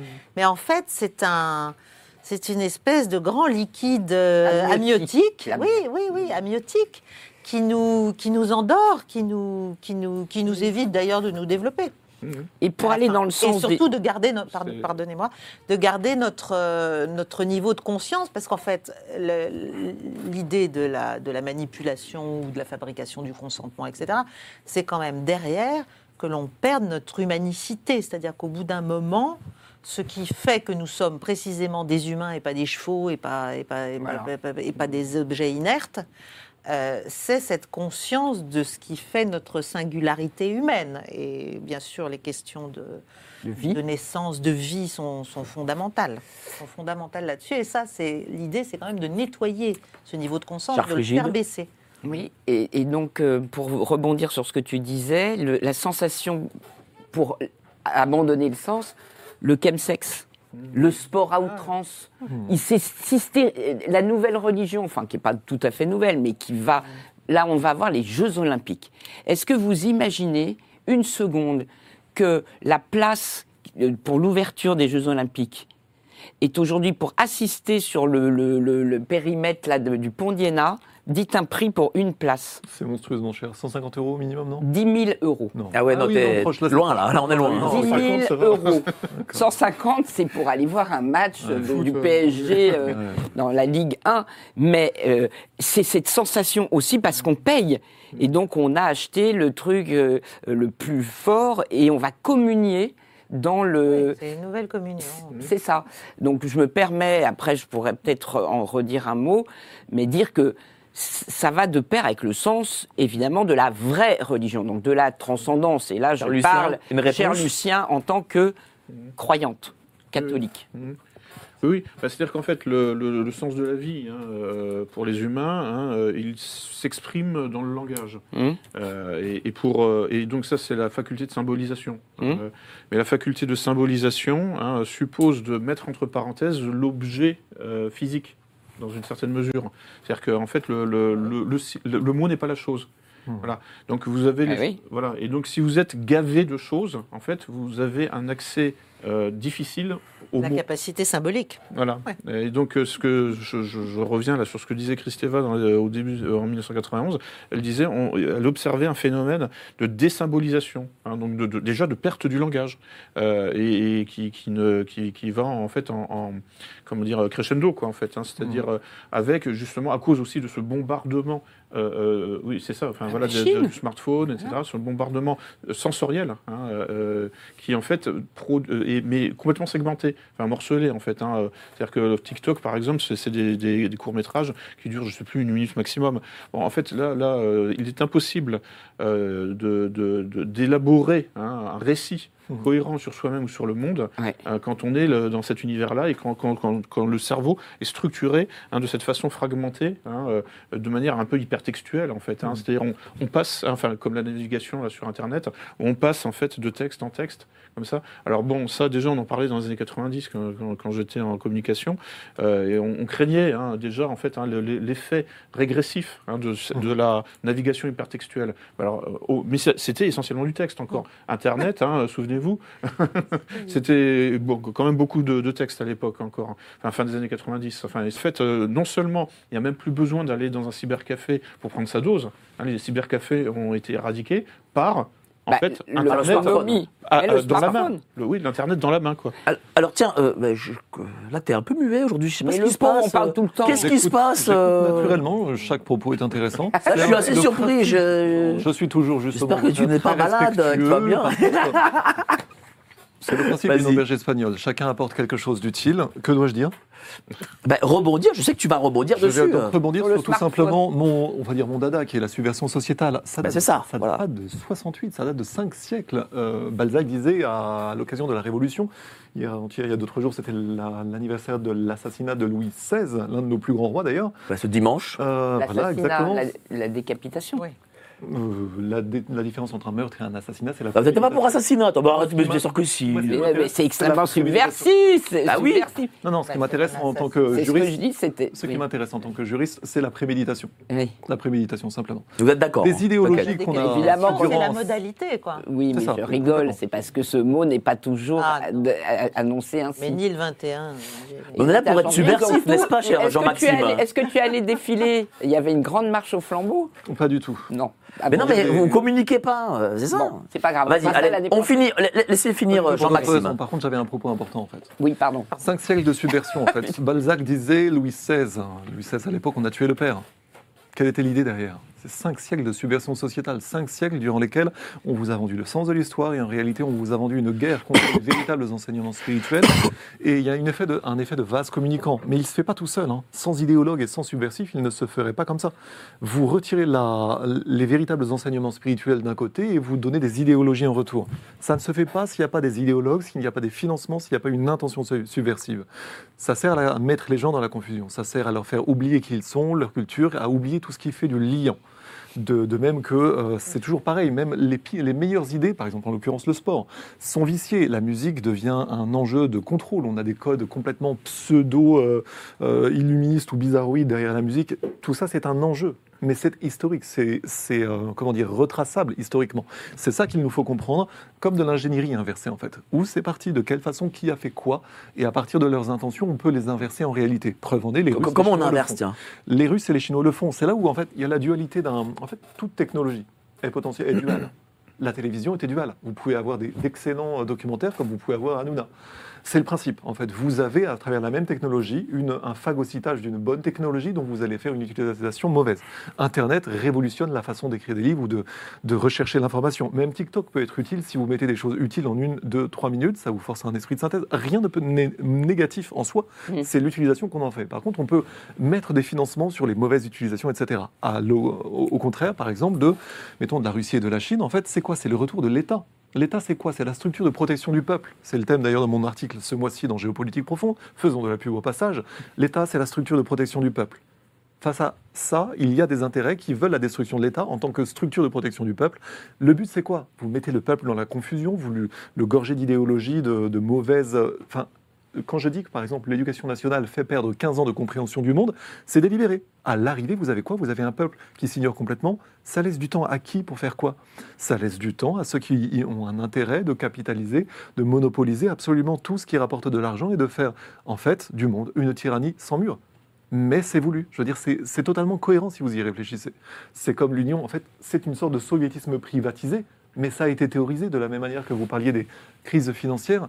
Euh, Carol Quigley, Tragedy in Hope, page 1314, toutes les guerres et toutes les crises du capitalisme moderne sont artificielles. C'est un accident de l'histoire, ça fait trois siècles que ça a triomphé en Occident, mais je dis que c'est un accident de l'histoire. Et de fait, comment s'en sortent les Chinois et les Russes En reprenant ce que nous, nous avons oublié? En reprenant la, la façon dont l'État a créé la civilisation européenne à partir de cette intention dirigiste dans le bon sens. Merci beaucoup, cher Jean-Maxime. Caroline, vous vouliez rebondir Oui, non, je, je- non, je, je- je pensais. Tu es sidéré. Non, non, pas du tout. hein, mais non, je, je suis entièrement d'accord. Euh, je, je pensais euh, au wokisme, qui est aussi une affaire de gros sous quand même. Bah, tiens. Parce que la segmentation par euh, préférence, goût, euh, le, le- le- le- le fait de couper les cheveux en 12, alors Ouais, vous ça. êtes soit binaire, soit machin, soit. Enfin bref, euh, on a tout l'alphabet. Tout ça, c'est des micro-marchés. C'est-à-dire chacune de ces micro-identités a des besoins spécifiques auxquels naturellement il va être possible euh, de répondre. Besoins vestimentaires, des besoins alimentaires, des besoins de loisirs, des besoins de, de- de- enfin, de toutes sortes de choses. Donc il y a effectivement, c'est commercialement, c'est aussi, euh, c'est aussi une idée. C'est pas une évolution des sociétés Bien naturelles. sûr. De coup, ça veut dire, cher, euh, je vais rebondir sur ce qu'a dit Caroline, euh, cher Frigide, ça veut dire qu'en fait, le capitalisme, Bah oui. c'est le capitalisme en fait- en fait, c'est une déviance du capitalisme ou Bah, en fin de compte, c'est le capitalisme qui est comme ça et qui impose des marchés, euh, bah, voilà, pour- qui impose de nouveaux marchés justement. Oui, c'est en fait, euh, moi je résumerais euh, sans toute votre science, mais euh, la technologie et son financement et son capitalisme et cette euh, évidemment mondialisation par le fait que tout est interconnecté par la technologie fait que euh, le pouvoir, je suis désolé, s'applique sur les pauvres personnes qui n'ont pas d'argent et pas de technologie, hein, euh, et qu'on essaye aujourd'hui d'appauvrir de plus en plus. Je, je ne dirais qu'une seule chose. On va nous augmenter, vous savez mieux l'expliquer que, tout, que moi ici, encore de 20% un- l'électricité qu'on produit à rien du tout. Et je vous dis, on vend des places à 10 000 euros à des gens qui vont venir s'endetter pour... euh, bon, voilà, donc euh, euh, il y, a- il y a cette chose-là. Par ailleurs, je suis très frappé, et là je, je veux m'adresser à la, à la spécialiste euh, géopolitique, qu'il y a deux ans, quand a commencé la, la- guerre, de mon point de vue, hein, mais bon, ça n'en- ça n'engage que moi, euh, euh, de, défense de la Russie face justement à, cette, euh, cet envahissement de ce, de ce monde décadent, que je connais bien, hein, parce que moi, je voulais qu'on mette le mariage hommes et femmes dans la Constitution et pas l'avortement. Et vous savez qui est la seule personne au monde qui a fait un référendum pour inscrire le mariage, union de l'homme et de la femme dans la Constitution par référendum Bah, c'est toi. Non, moi je l'ai proposé. Oui. On l'a pas fait en France. Non, on l'a pas fait. Nous, à la Ah, en tête, Russie, peut-être c'est c'est Vladimir Poutine. Le Ah oui. très méchant, Vladimir. Précisez, le très méchant Vladimir. Eh ben, je suis, Le on mot. était très très très méchants en 2013, vous voyez. Bien sûr, bien sûr. Hein, voilà, et tout en laissant une union. Par ailleurs, il n'est pas tout blanc non plus parce qu'il fait de la GPA, tout va aussi, il fait du pognon aussi. Hein. Mais il devait, on- son pays devait s'effondrer. Face, hein, vous savez, on lui coupait tous les vivres et tout ça. Or, il s'avère que moi, j'ai eu plusieurs, enfin moi, ma famille, j'ai- élevé mes, mes enfants par des jeunes filles au père russes qui venaient. C'était pas du tout que j'avais des copains. Ils venaient, elles avaient besoin de venir en France. C'était des jeunes filles orthodoxes extrêmement religieuses et très désireuses, non pas de venir euh, gratter en France et s'installer et prendre un bon blanc, enfin, un bon mec plein de fric et puis voilà. Non, venir élever nos enfants et repartir là-bas et fonder leur famille là-bas. Eh bien, donc, je suis en relation avec elles depuis euh, l'horreur que- sont devenus les Russes. Je les appelle tout le temps. Je leur dis notre soutien, évidemment. Mais ils vivent mais merveilleusement bien. Bah, un État qui fait son On leur a enlevé un peu de McDo, un peu de Starbucks, un peu de machin et, et- et un peu de Twitter, mais on se retrouve sur WhatsApp, tout va très bien. Vous voyez ce que je veux dire? Mais ils ne sont pas du tout en chute. Ah ben non, pas du tout. Voilà, c'est ça que je russe, voulais- euh, mais non, l'économie Oui, mais je veux dire que lui, il a mis le mariage dans. Et c'est Ouais. Emmanuel Todd qui fait aujourd'hui, alors à qui m'avait engueulé il y a il y a dix ans, il fait basculer, enfin, il, il- il date au carbone 14, vous savez, tu sais, le- le- la décadence, puisqu'il a fait un livre qui s'appelle Le déclin de l'Occident. Il le fait maintenant, ça y est, enfin, il dit c'est le mariage homosexuel. Ce que vous avez, ce que tu as dit tout à l'heure, ou toi, ou toi. Ça, c'est un vrai sujet, par contre. Vas-y, vas-y. Ah bah, Peut-être une Non, réponse Non, de Caroline et après, oui, et pardon, après sur la Jean-Maxime. Russie. sur la Russie. mais je, je pense qui ne s'est pas du tout effondré économiquement. Non, un, elle s'est pas du tout effondrée. Deux, elle va beaucoup mieux depuis qu'on Voilà. en fait, qu'on l'a qu'on l'a qu'on l'a forcé Bien à, sûr, ils à ont pu faire du protectionnisme, etc. Ils ont ils ont réussi. euh, voilà, c'était déjà dans les dans les cartons, si j'ose dire. hein. Ça n'a pas commencé en 2022. Mhm. Tout ça, le, le- le relèvement de la Russie a commencé il y a déjà une vingtaine d'années. En fait, au moment où Poutine arrive Mhm. au pouvoir. Mhm, mhm. Bon. Euh, après, au plan des traditions, des, des- des questions de la famille, etc., tous ces discours, quasiment, Depuis le toujours. c'est- mentionnent. Oui. C'est-à-dire que pour lui, il considère que c'est un ferment de l'autorité, Voilà. Euh, un, de- la résilience du pays, et deux, de l'autorité de l'État aussi. Il considère que l'État a des responsabilités. C'est aussi ça, c'est-à-dire c'est l'immense démission de nos États au nom du progrès euh, qui, euh, qui consiste à autoriser des choses. Mais il y, a- il y a des pays où il, y a- il se passe des choses terribles. Je pense à la Hollande, enfin aux Pays-Bas, où euh, vous avez euh, des lois pour euh, aider au suicide de- de- de- de- des jeunes gens. Vous avez, y allons. Hein. Enfin, vous avez des, mais c'est terrifiant. cette année. hein. Voilà, donc il y a des, derrière, il y a des logiques euh, totalement mortifères, totalement de- destructrices euh, des individus et encore plus des nations. Euh, mais tout ça se fait au nom finalement du progrès, etc. Mais derrière, il y a des nécessités économiques. Quand vous êtes dépressif, quand vous êtes vieux, quand vous vivez trop longtemps, mais ça coûte cher. Ça coûte cher, mais coûte je- cher, Jacques Attali le disait très bien, Voilà. hein, qu'il fallait Voilà. éliminer les gars Voilà, inutiles. Et ça rejoint Donc on des est dieux dans et un des inutiles. eugénisme terrible en fait. fait. On est dans un dans une mais ça nous est vendu comme quelque chose finalement euh, de, de positif euh, puisque nous allons vers des hommes qui vont vers leur dépassement. Ils sont effectivement ils sont leur propre trans- transcendance ultime. Cher Parce qu'il n'y a pas que la transcendance, il y a l'immanence. Moi je pense qu'il faudrait retrouver l'immanence. Bien sûr, bien sûr, bien sûr. Il y a un effet, encore une fois, de vase communicant. Voilà. C'est absolument vrai. Une guerre contre la spiritualité et contre l'immanence, Ah bien ouais. sûr. Euh, la Russie, ce qui est aussi intéressant, c'est qu'en fait, ils ont joué un jeu que, que très peu, on va dire, de, de personnes ont compris. C'est qu'à partir de 2014, le but, et justement, Attali qui voulait absolument, qui disait Eh, Poutine va attaquer la semaine prochaine, dans deux semaines, il va attaquer. Non. Les Russes ont contrôlé la situation dans le Donbass à l'époque, mais ils ont créé les conditions de leur résilience. Ça a pris huit ans. Mais si à l'époque ils l'avaient fait, ils se seraient fait détruire financièrement. En réalité, ils ont eu pas. cette intelligence tactique de ne pas gagner immédiatement la bataille d'Ukraine, ce qui, en réalité, militairement, leur a coûté une campagne beaucoup plus difficile à partir de 2022.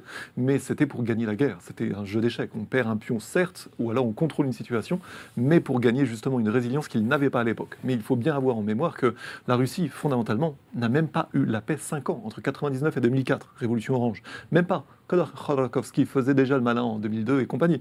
Bill Browder, un des gros vautours de la Russie dans les années 90, disait déjà Oh là là, le méchant Poutine. Fatalement, lui, avec son fonds Hermitage depuis la City, il faisait quelque chose comme 230 et quelques pourcents de bénéfices. Un fonds qui fait ça, ça s'appelle du pillage. hein. C'est juste de la prédation, de la psychopathologie. Par contre, le sujet, quand vous parliez d'érudition tout à l'heure, n'ayez en aucun cas ce genre de complexe, parce que en réalité, il y a une, une guerre contre la décence commune.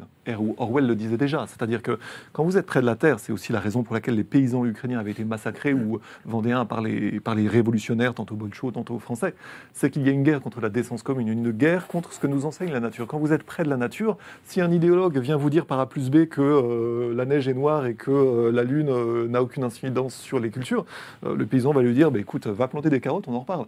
Mais vous voyez ce que je veux dire? C'est la raison pour laquelle le monde paysan a toujours méprisé les idéologues, parce que de toute façon, la nature apprend davantage. Par contre, le mondialisme veut des citadins parqués, veut, euh, vous, devez connaître le, paradis des rats, en fait. L'histoire, enfin, ça serait, une autre, ça serait un autre sujet, ça. Mais quand on parque les gens d'une certaine façon, ils deviennent bêtes, et c'est fait pour. Par contre, là, il nous faut avoir les bons termes. C'est quoi? C'est de la guerre spéciale, en fait. Les idéologies, les idéologies wokistes et compagnie.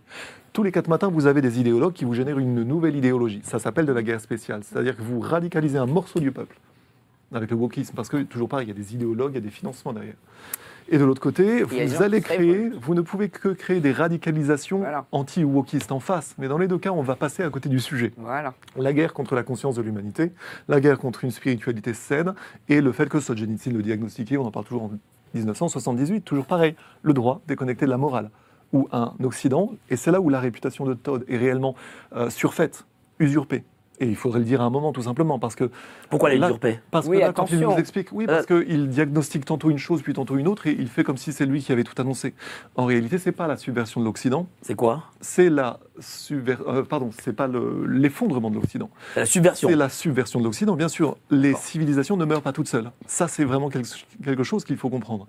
Et des gens comme Todd, en ne diagnostiquant pas toujours bien, dans son Qui est Charlie, il y avait des choses à en dire, euh, ne diagnostiquent justement pas bien les sujets, ce qui veut dire que très souvent, les idéologues, dont fait partie Todd de mon point de vue, nous emmènent sur des fausses pistes, qui nous font perdre des années. Pourtant, ils occupent globalement les médias en Bah, France. justement, tiens, Lucien, qu'est-ce que tu penses là, de, cette, de, de ce que vient de dire notre ami Jean-Maxime? Sur, sur Emmanuel Todd. sur Manuel Todd, ouais. Ça, j'aimerais bien ça. Ah bah, non, mais je vais plutôt répondre. C'est enfin, peut-être du débat là.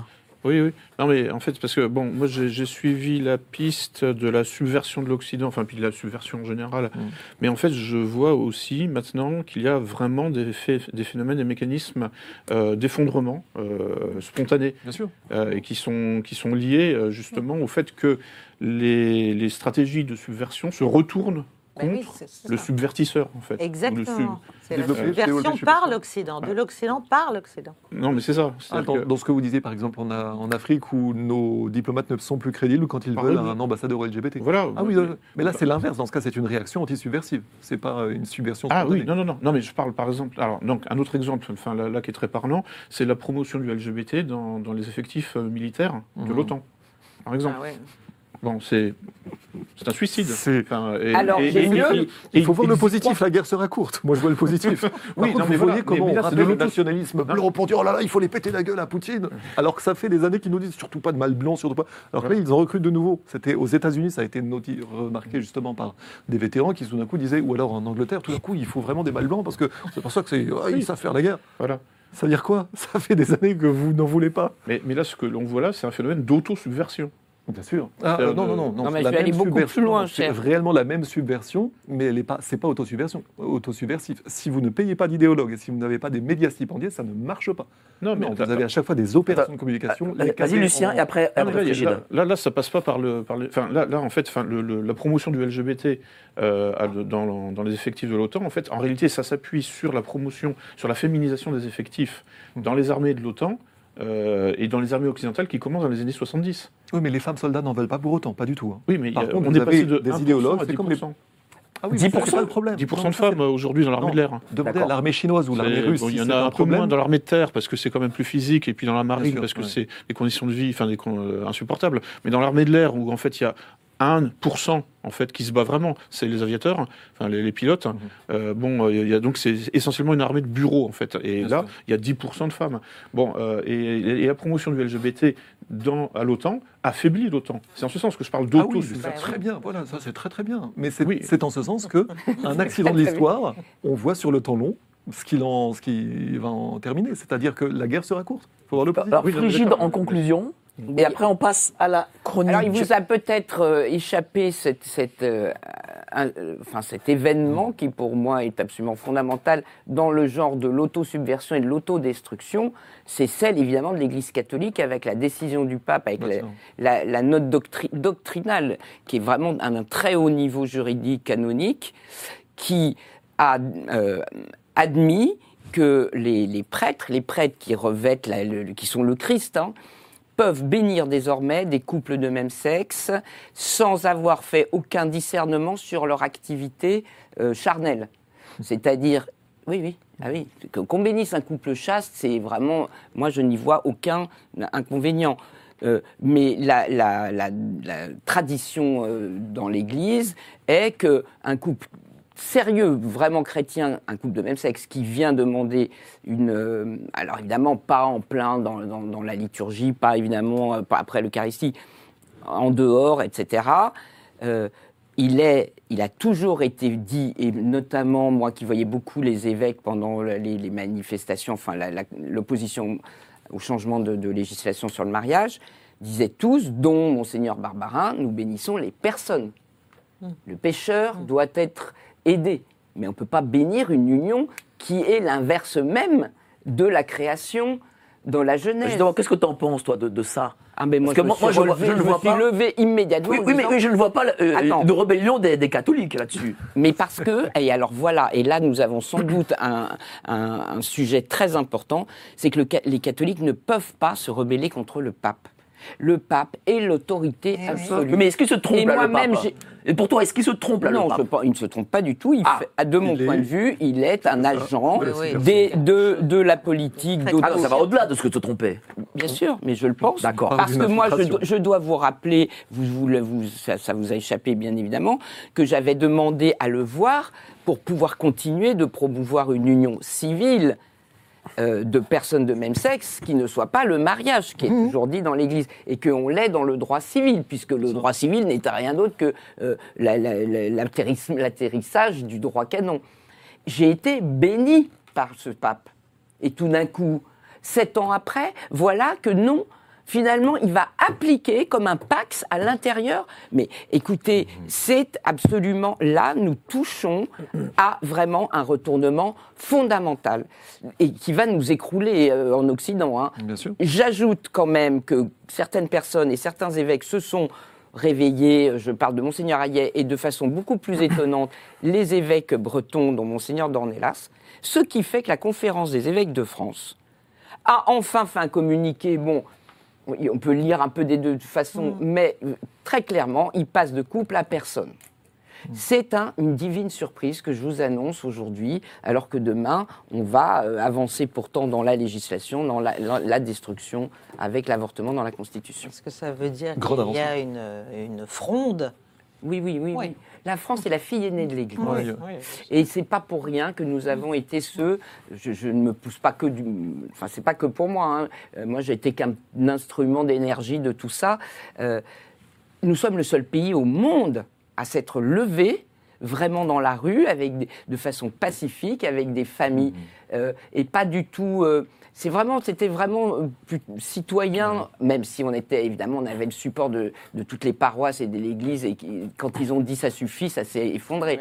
Mais, mais euh, ça ne s'est passé dans aucun pays, même pas aux États-Unis, qui sont pourtant beaucoup plus, pour une partie beaucoup plus fermes. Enfin, ils sont très, alors là pour le coup, euh, bipolaires, hein, donc euh, voilà.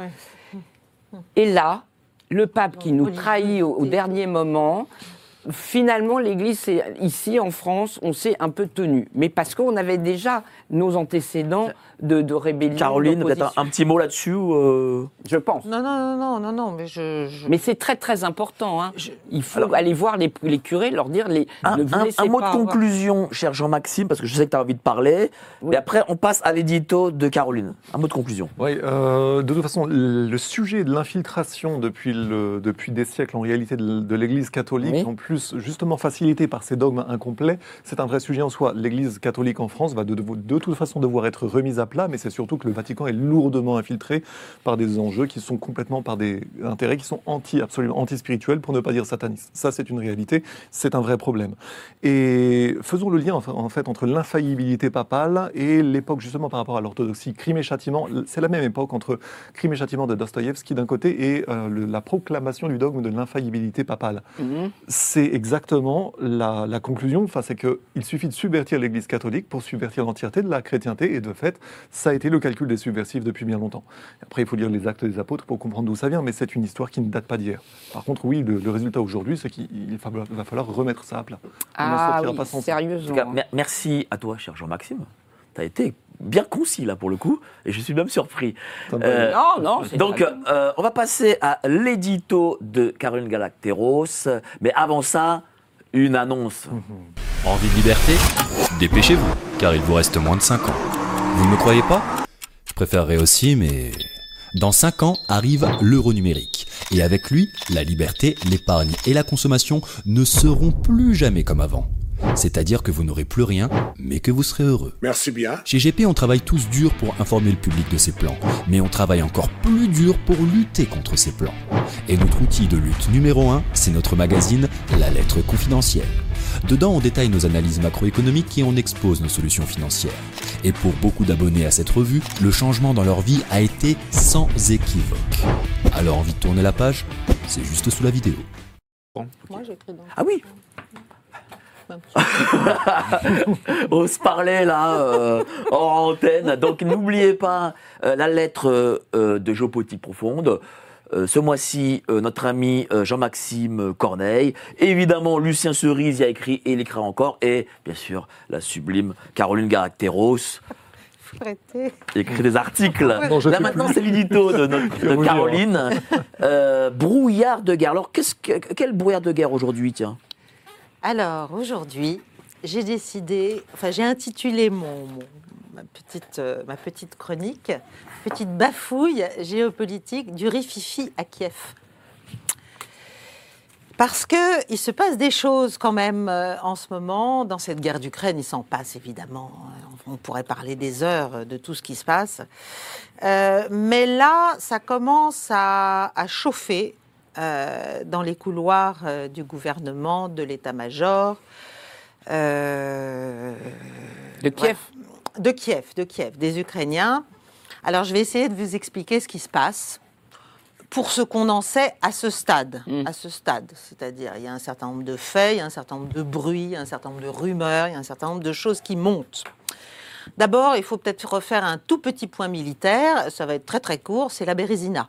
Voilà. Pour qui? Bah, Pour les Kieviens, pour, pour les Pour les Ukrainiens Ukrainiens. pour les Ukrainiens, euh, là, on est quand même à un stade très lourd euh, de la défaite. On est à un stade très lourd en termes de pertes, on est à un stade très lourd en termes de manque, euh, même plus criant, enfin manque terrifiant euh, de munitions.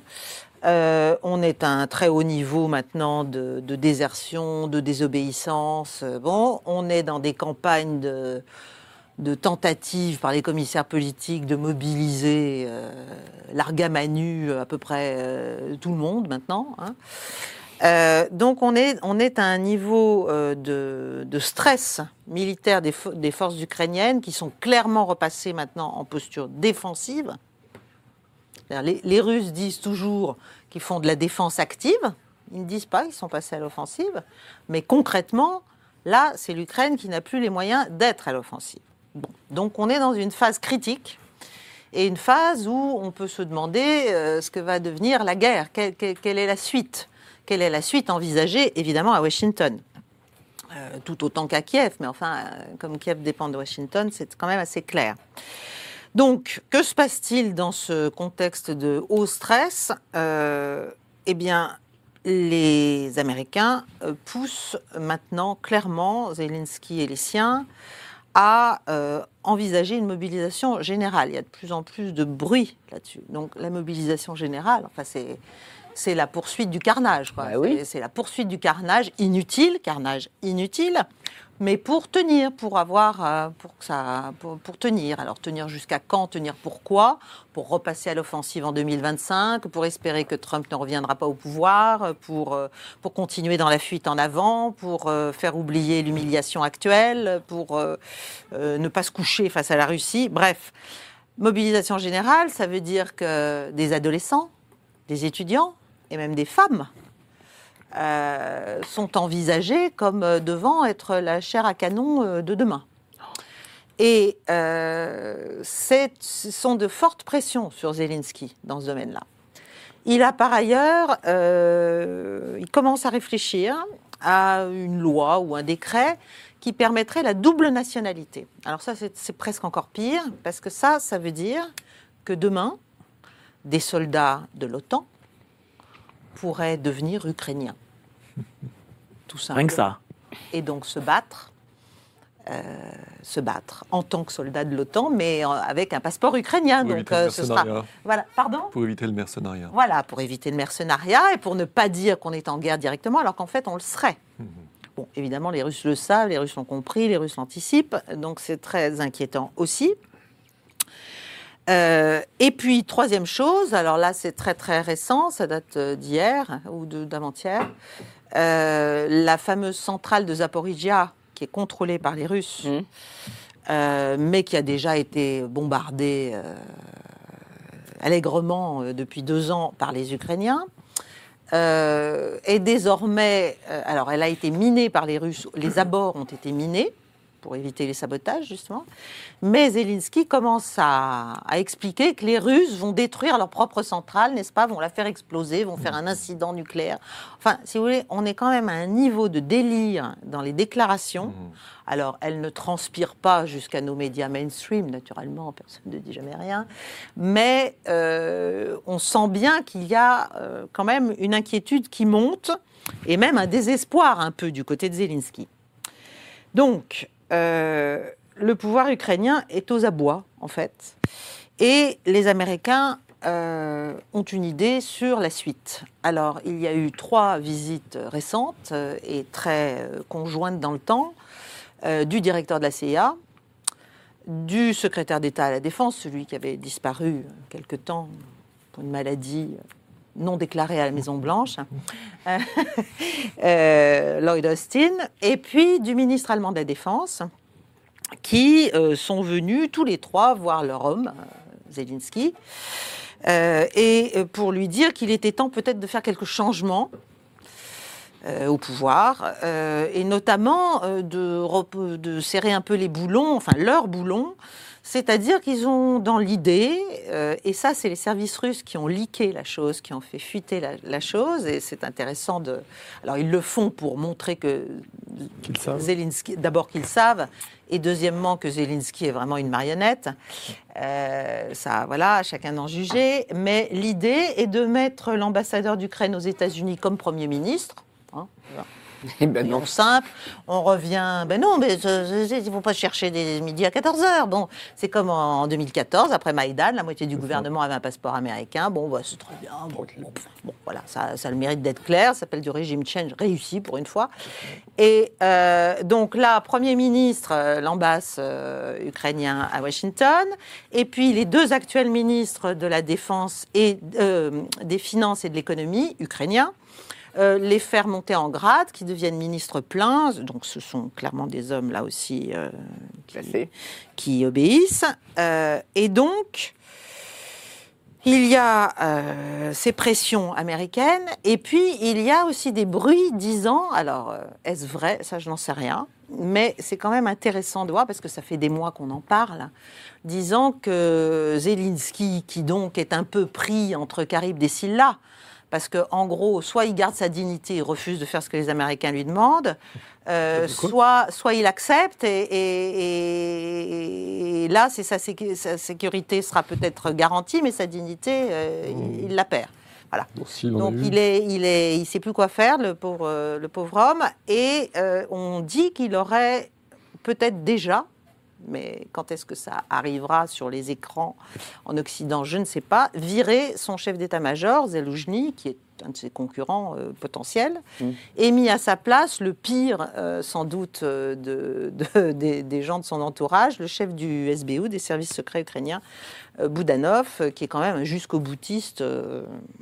bon, limite, enfin là, il y, y a- y des questions pathologiques qui peuvent se, se, se poser.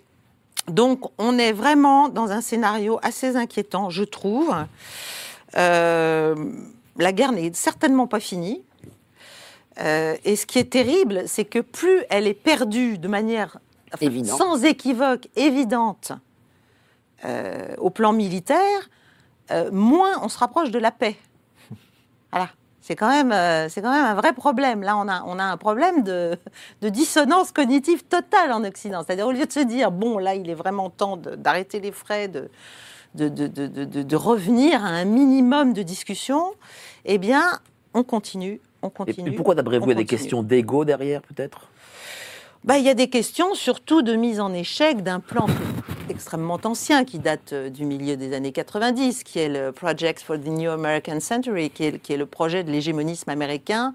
C'était un think tank. hein, euh, qui, était, euh, qui a été créé par euh, William Crystal et par Robert Kagan, Et Robert Kagan, il ne faut pas oublier que c'est le mari de Victoria Nuland, numéro 2 euh, du secrétariat d'État américain, qui est une farouche, enfin qui est l'un des instigateurs, de, des organisateurs euh, sur place euh, du coup d'État de Maïdan, et qui, euh, elle, a, a dans l'idée depuis très longtemps de, d'arriver à mener à bien ce démembrement de la Russie, cet écrasement de la Russie.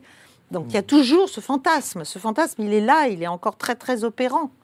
Simplement, il est mis en échec. Et il est mis en échec d'une manière tellement humiliante, et dans tous les domaines.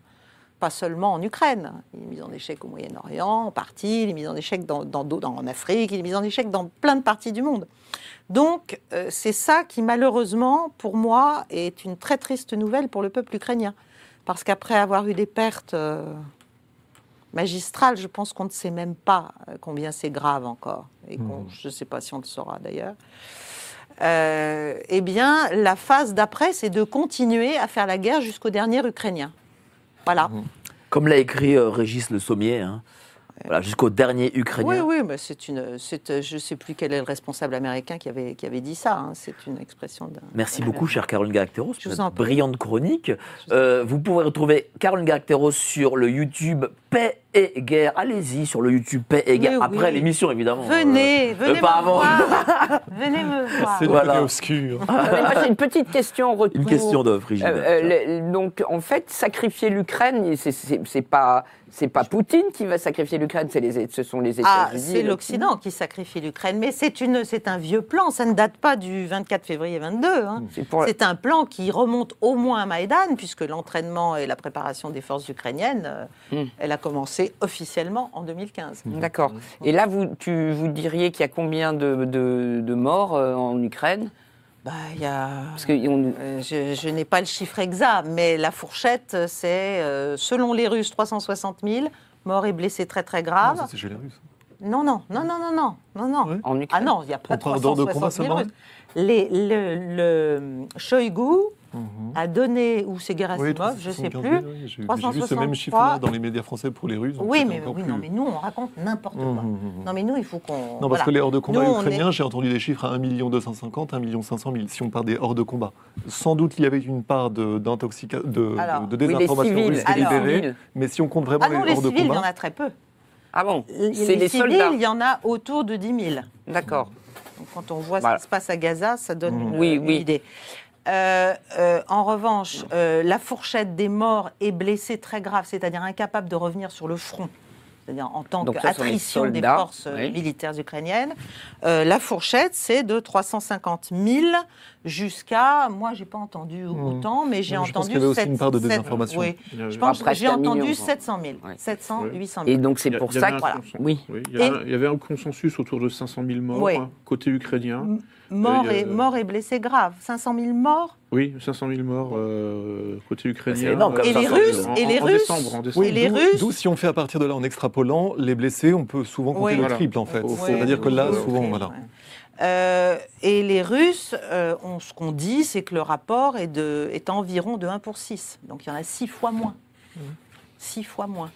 Mmh. Voilà. Mais c'est pas ce qu'on dit naturellement Non. en France. Non, on ne ni dit sur pas ça. LCI, ni sur BFM, Voilà. Tiens, ni cher, ailleurs. cher- cher Lucien, pour- pourquoi, d'ap- d'après, toi, on continue euh, cette guerre? Est-ce que voilà, c'est, c'est aussi une ingénierie, ça- cette, cette guerre Oui, oui. Bah, enfin, alors, bon, j'ai quelques lumières sur le sujet. hein. Je me suis euh, attaché à, à décrypter ce qui se passait en Ukraine à, à partir de 2014, parce que j'ai vu dans le- la révolution colorée, euh, donc dans le putsch, le coup d'État de, de l'Euromaïdan, effectivement une opération d'ingénierie sociale à, à- à l'échelle géopolitique. C'est une Mhm. opération de sûr. transformation.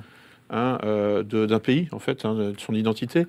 Euh, en- et puis, en fait, on voit que en réalité, il y a eu deux révolutions colorées à 10 ans d'intervalle. hein. Il y avait la révolution orange en, en 2005, en 2004-2005, et on voit euh, effectivement que tous les standards de l'OTAN, enfin tous les standards, je dirais plus, plus largement euh, occidentaux, commencent à arriver en Ukraine à partir de 2006, hein, c'est-à-dire euh, rééducation de la population ukrainienne à la société ouverte, à la diversité inclusive, au métissage, euh, comme euh, nouvelle tendance, etc. Et, euh, et puis le LGBT en 2014. Hein, tout l'arsenal juridique LGBT hein, donc, je- euh, est implémenté dans le droit ukrainien à partir de 2014. Et la Gay Pride est autorisée à partir de, 2000 de 2014 euh, dans, à Kiev et à Kharkov. mais pourtant, les Ukrainiens, c'est quand même des, des- c'est un peuple assez conservateur. Donc, ils ont accepté euh, ce package? Oui, euh, euh, et en fait c'est ça le côté fascinant justement, c'est ça. C'est pour ça que pour moi, euh, enfin euh, c'est le laboratoire du mondialisme, hein, l'Ukraine, parce que vous avez simultanément hein, des, des organisations de type néo-nazi, hein, euh, avec euh, donc euh, une, un- une- une idéologie que- qui s'appelle le suprémacisme blanc, hein, où en fait les Ukrainiens seraient des blancs euh, et euh, les Russes seraient des, Asia- des asiatiques. Ouais. hein, ils reprennent vraiment Délire. un copier-coller du, du logiciel euh, du, du Troisième Reich, quoi. Le- Mhm, mhm. et puis, euh, et, et ça cohabite, ça coexiste, hein, effectivement, avec la société ouverte hein, et les réseaux Soros. Il y a un point commun. Vas-y, Euh, Caroline. le, le- C'est quoi le point Point commun bah, C'est l'argent, c'est la corruption. Alors, Seulement- euh, Non, mais. Seulement de la corruption Non, la corruption, c'est déjà une conséquence. Quelle serait la cause derrière la corruption? Qui corrompt? Alors, je, j'ai une- Solzhenitsyn en parlait. Alors, c'est, je- ce serait Je qui Alors, je vais y venir après. Je vais y venir après. Je vais y venir. Alors, Non, mais Lucien Ce que je veux dire, c'est que. Ah, Caroline et Lucien C'est qu'on peut, euh, à coup de millions et de Oui. dizaines de millions et de centaines de millions, euh, faire en sorte que des mouvements euh, dits sociaux et dits de liberté et dits progressistes euh, s'imposent. Il y a, Il y a il y a du pognon. toujours, de, de toute façon, c'est comme les terroristes, c'est comme les islamistes. comme. Les, les gens ne tombent pas tout Mhm. armés du ciel euh, avec des armes ou, des, ou un arc-en-ciel d'ailleurs autour, du ventre. hein. Voilà. Oui, oui, oui. Et en fait, alors après, la, question. Oui, oui, il y a l'argent, mais en fait, l'argent exploite un terreau psychologique. Hein. Euh, C'est-à-dire qu'en fait, euh, de l'argent, il y en a des deux côtés en réalité, parce que bon, les, Ukrainiens auraient pu euh, peuvent aller se battre aussi du côté russe, mais non, il y en a qui préfèrent rester du côté occidental, du côté de l'OTAN, et en fait, ça correspond à un profil psychologique. Bon, je pense avoir réussi à à comment dire, définir le dénominateur commun hein, qui va du néonazisme au LGBT. hein, en fait, c'est le caractère transgressif. Hein, euh, C'est-à-dire qu'en fait, hein, le suprémacisme blanc, euh, fondamentalement, en fait, euh, n'a pas de limite. hein, Et puis, bon, bah, tout ce qui est effectivement LGBT, etc., non plus. On est dans l'ubris.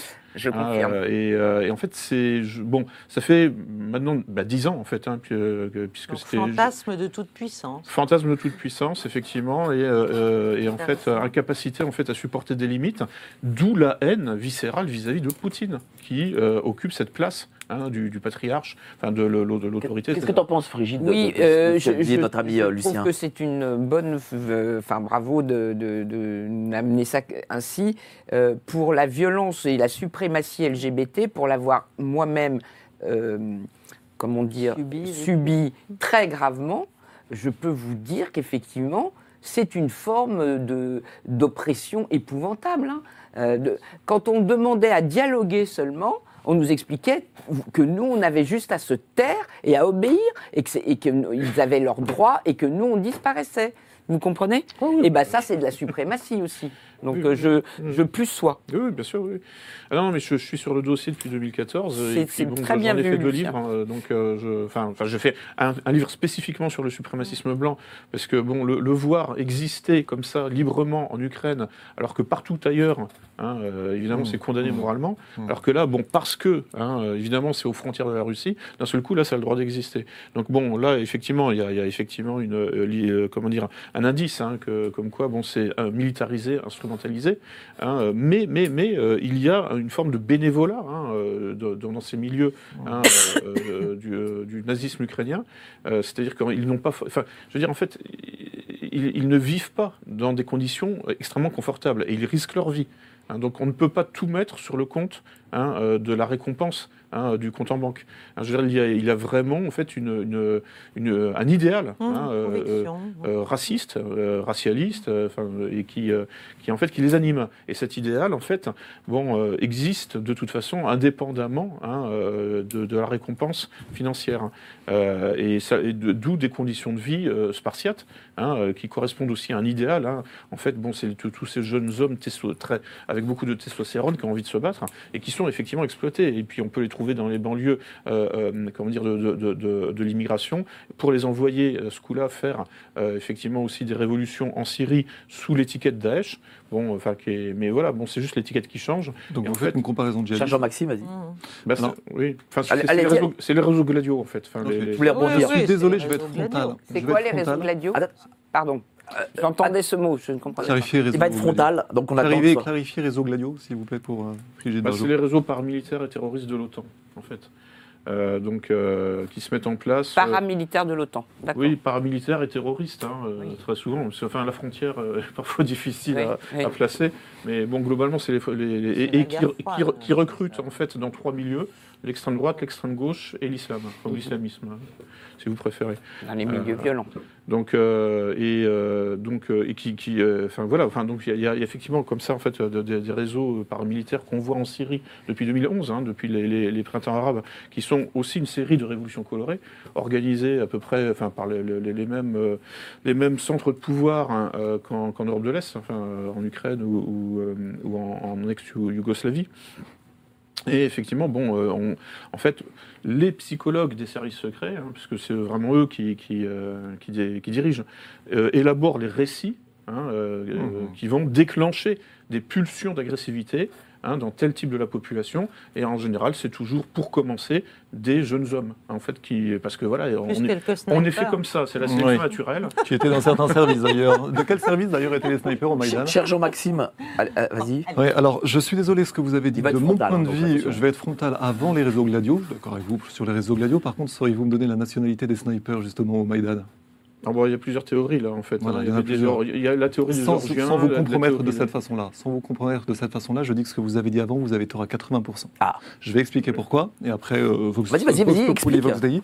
Concernant cette his- histoire que le suprémacisme blanc, euh, le fantasme de toute puissance, je dis non complètement. Vous êtes en train, pour répondre à un piège idéologique, de tomber dans le piège d'une autre interprétation tout à fait idéologisante, idéologique de la même nature que celle que vous prétendez réfuter.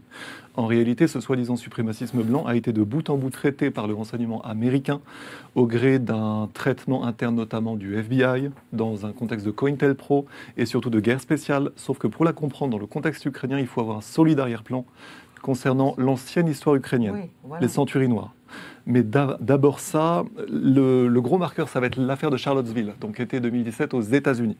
Nous avons une création totalement artificielle, tout soudain, une mise en scène délirante, tout soudain, des nazis se donnent le, mot pour aller faire une retraite au flambeau un soir euh, avec des croix gammées, etc. Un truc qui n'a ni queue ni tête. Par contre, de fait, nous voyons ça, mais des initiés, notamment Steve Putchanik, dont j'ai déjà parlé, euh, dont nous avons parlé tout à l'heure, avait dit clairement que tout ce qui était Ku Klux Klan et compagnie, depuis les années 60, voire depuis les années 20, tout ça c'est traité en sous-main. C'est-à-dire que le vrai sujet derrière, c'est ce dont je parlais tout à l'heure, c'est-à-dire la guerre spéciale. Artificiellement, on radicalise d'un côté. Regardez, côté noir, on va assassiner des gens intelligents. On va assassiner Martin Luther King, qui voulait syndiquer les... Alors, je ne vais pas faire trop de, trop de digressions. Euh, Martin Luther King, Malcolm X, et de l'autre côté, on va ériger un suprémacisme blanc pour qu'on ait deux partis bien radicalisés et qu'on puisse mettre en scène ça d'un point de vue médiatique pour dire Oh, vous savez, il y a les méchants d'un côté, il y a les méchants de l'autre, oh là là. Et comme ça, les idéologues médiatiques peuvent dire Vous savez, moi, je suis la voix de la raison, vous savez, c'est moi qui ai raison, voilà.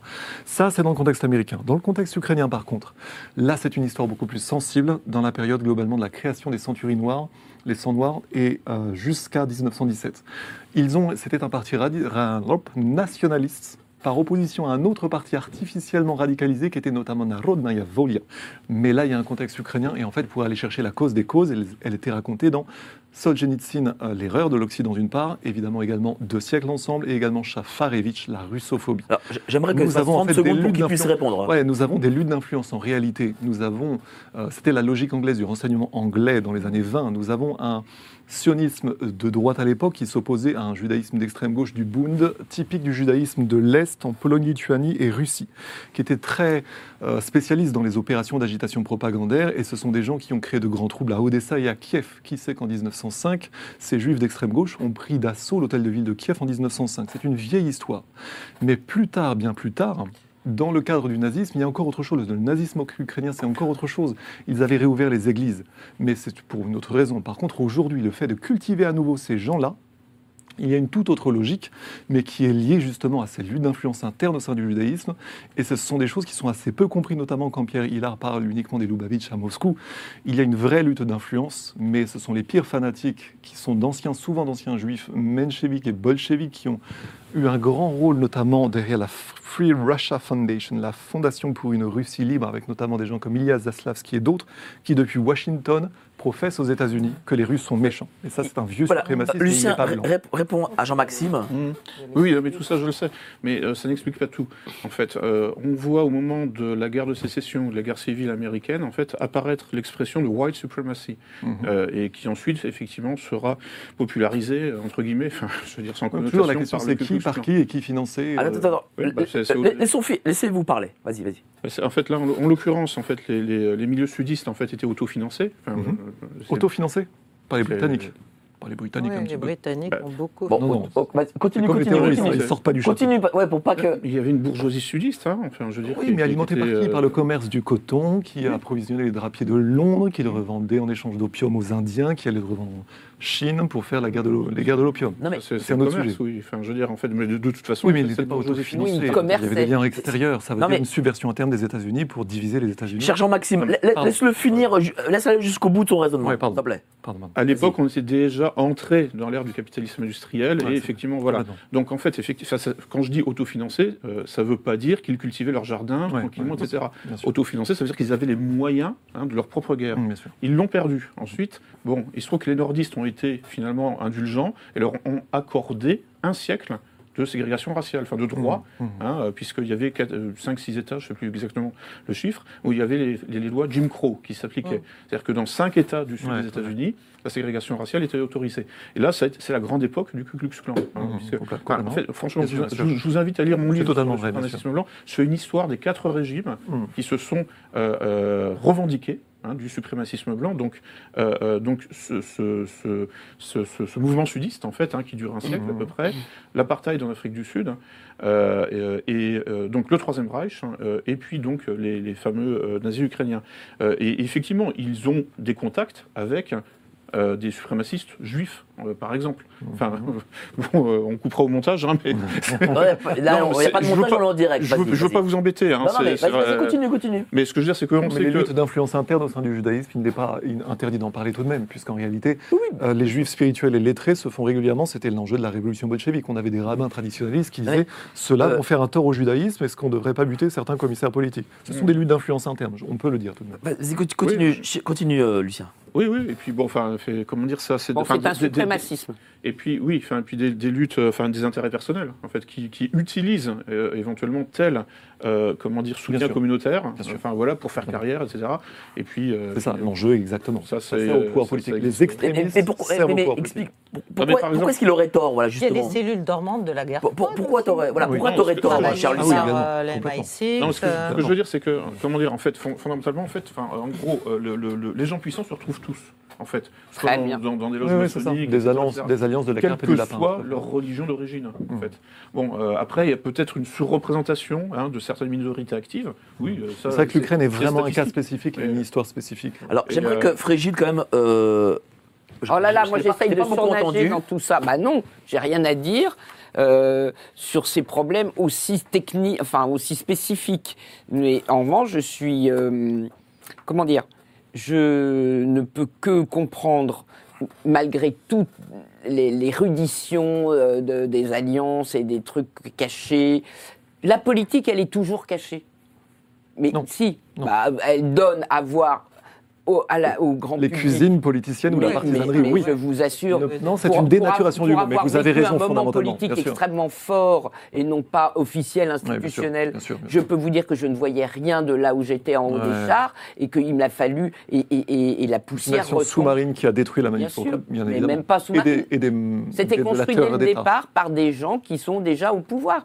Et comme tu viens, vous venez de le dire, il y a une alliance de gens dont on pense et on dit au peuple qu'ils n'ont rien à voir, qui sont des méchants et contre des méchants, des gentils contre les méchants, et qui est Ouais. avec qui il faut être. et- Mais en fait, tout le monde se parle en sous-main et en souterrain. On l'a encore vu avec redis ce qui a été fait au moment d'un autre énorme euh, euh, basculement euh, structurel, c'est le changement structurel de la reproduction humaine, qui s'appelle la loi de PMA pour toutes, hein, où il faut que je vous explique quand même que on a légiféré pour dire de façon cachée, sans l'annoncer au peuple, que toute femme fertile, hein, qui peut se reproduire avec son propre, euh, euh, ses propres organes et ses, ses- et ses- pourront aller chercher sur un marché des semences alors qu'elle n'est pas ni malade ni, ni infertile.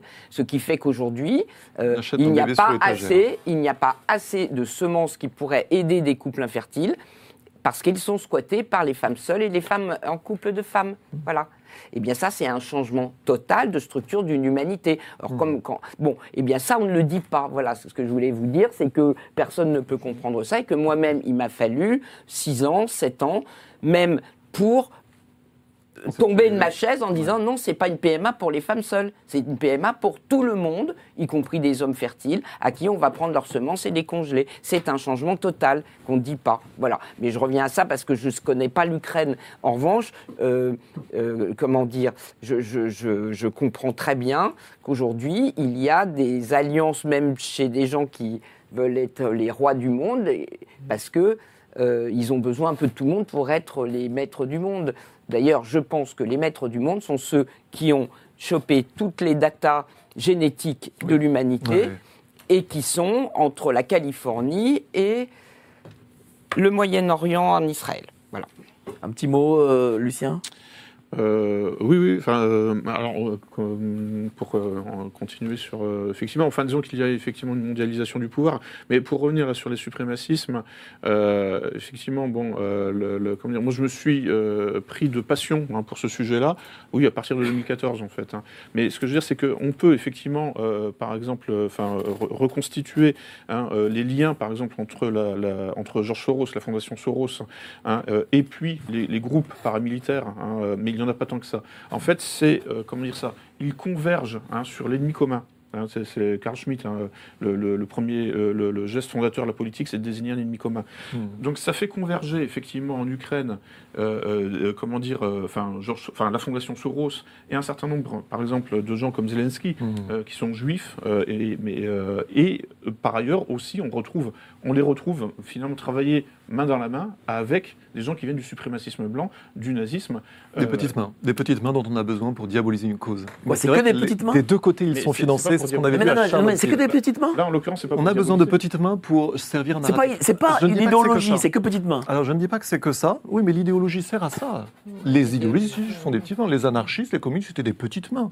Il a fallu 6000 bolcheviks, euh, 6000 bolcheviks pour prendre Saint-Pétersbourg grand max, Saint-Pétersbourg pour Moscou. J'entends que euh, à partir du moment où on a suffisamment d'argent et d'idéologues, on peut financer donc des idéologues jumeaux de façon à faire monter ce qui va créer un État défaillant. En fait, l'État va se faire déborder de part et d'autre et au bout d'un moment, si vous n'avez qu'un seul parti agissant, on va pouvoir dire ah, ceux-là c'est des foufous. Par contre, si on vous dit oh là là des deux côtés il y a des foufous, ça permet aux uns et aux autres de dire regardez c'est nous la solution. Et ça c'est le principe du mondialisme.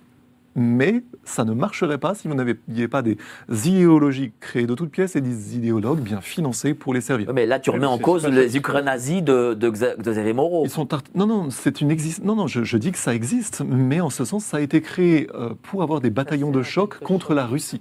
Par contre, le vrai problème, c'était historiquement en Ukraine, c'est pas les nazis. Le problème, c'est le bolchevisme qui a détruit les paysans ukrainiens, qui a complètement violé. et, euh, Lisez les mémoires de Wrangel. D'ailleurs, quand on parle aujourd'hui de, de Zaporizhia, non, on a toujours dit en français Zaporoji, les Cosaques Zaporoji.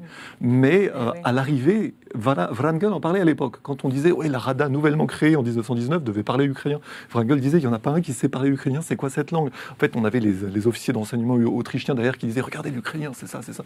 Oui, c'est parce qu'ils voulaient éloigner euh, l'Ukraine de la Russie. Tout ça, c'est de la subversion. Mais en temps de guerre, ça se, con- ça se comprenait. Il y avait quelque chose de rationnel. Par contre, après, l'irrationnel, là, on est dans les luttes d'influence interne au sein du judaïsme, et là, c'est quand même un autre problème. Parce que c'est la raison de fait pour laquelle euh, Poutine mise sur les juifs les plus traditionnalistes, ce qui peut se comprendre dans un certain contexte. Mais le problème, c'est que quand vous avez euh, des gens qui sont extraordinairement destructeurs et instables, et que vous avez de l'autre des gens avec lesquels on peut de- ça, davantage s'entendre, c'est tout de même rationnel de s'entendre avec les moins irrationnels des uns contre les plus irrationnels dont on sait très bien ce, qui va, ce que ça va Merci donner. beaucoup, cher Jean-Maxime. C'était brillant, hein, vraiment. Euh, donc là, on va passer au top tweet, mais enfin top tweet actualité, mais avant ça, euh, la petite annonce, bien sûr. Au commencement était le verbe. Spoiler alerte, pour dire ce que l'on veut, il faut être libre financièrement. La meilleure façon de se payer un costard, c'est de travailler. Alors merci. Merci d'avoir cru en nos différents projets. Merci d'avoir toujours soutenu l'information libre et indépendante de géopolitique profonde. Si toute cette aventure a été possible, c'est grâce à vous.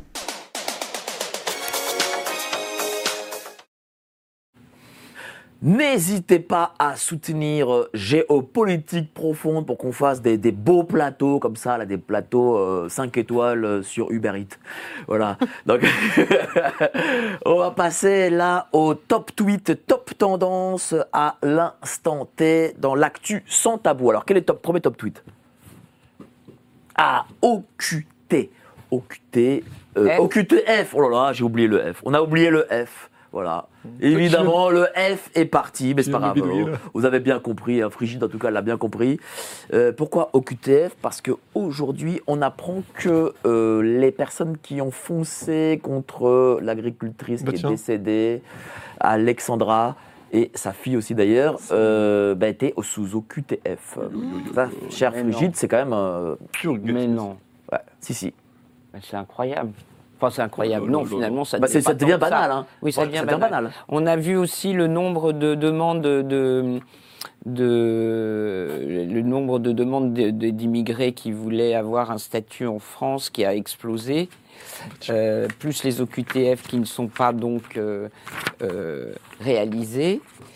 Euh, ça fait beaucoup de monde qui vient effectivement, et c'est très symbolique d'ailleurs que ça soit une agricultrice des gens qui sont en train de se battre aujourd'hui pour Exactement. survivre, alors que ce sont nos nourriciers qui n'ont pas de quoi manger. Il y en a un qui se suicide tous les deux jours, enfin de manger, de, de survivre de, du fait de nous nourrir. Ça me fait penser aux médecins qui ne pouvaient pas travailler parce qu'ils ne voulaient pas se vacciner. Ce- voilà Oui. et qui périssent sous les coups de gens qui sont en infraction. Nous en revenons à notre fameux euh, constat que tout Paradoxe. Bien s'inverse sûr. euh, de l'autorité. Mais, mais justement, chère, chère Caroline, est-ce que euh, c'est un tournant peut-être dans, euh, dans ce mouvement agri- d'agriculteurs Ce qui s'est passé euh, ce matin? Je sais pas, mais j'ai l'impression qu'il y a un grand, enfin que c'est un mouvement lourd en fait. C'est un mouvement, c'est même au-delà du monde agricole. Là, c'est un peu une. C'est des nouveaux gilets jaunes. Oui, c'est peut-être de nouveaux gilets jaunes, mais quand on voit l'ampleur des manifestations initiales en Allemagne, la manière dont elles ont été rejointes euh, par tout un tas de gens, pas que des Français d'ailleurs, euh, on se rend compte qu'il y a, en fait, on est, on est dans des, dans des abysses d'irrationalité en fait dans les fonctionnements de l'Europe maintenant. On est, dans, on est à un, moment où quand même on sent aussi cette autodestruction qui n'est pas seulement euh, sociétale, qui ne, qui ne- qui ne s'attaque pas seulement aux citoyens, mais aussi aux mécanismes même de, de survie et même de survie collective.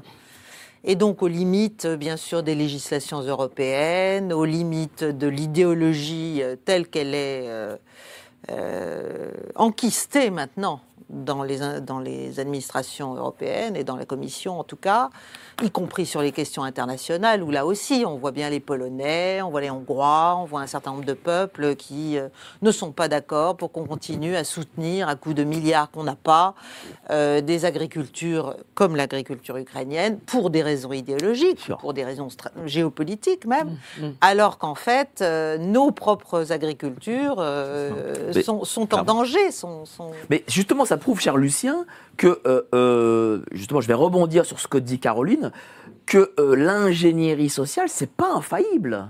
Ah bah c'est oui heureusement oui.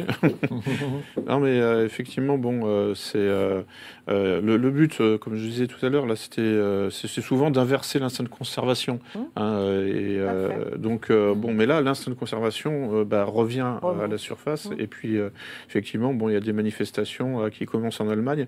Euh, ce qui est intéressant c'est que effectivement euh, euh, c'est international hein. Euh, et puis euh, puis c'est ça- c'est un peu Pour le pouvoir, c'est plus difficile à gérer que les gilets jaunes, parce que les gilets jaunes, ils étaient à pied dans la rue, alors que là, bon, c'est des tracteurs qui envahissent le centre-ville.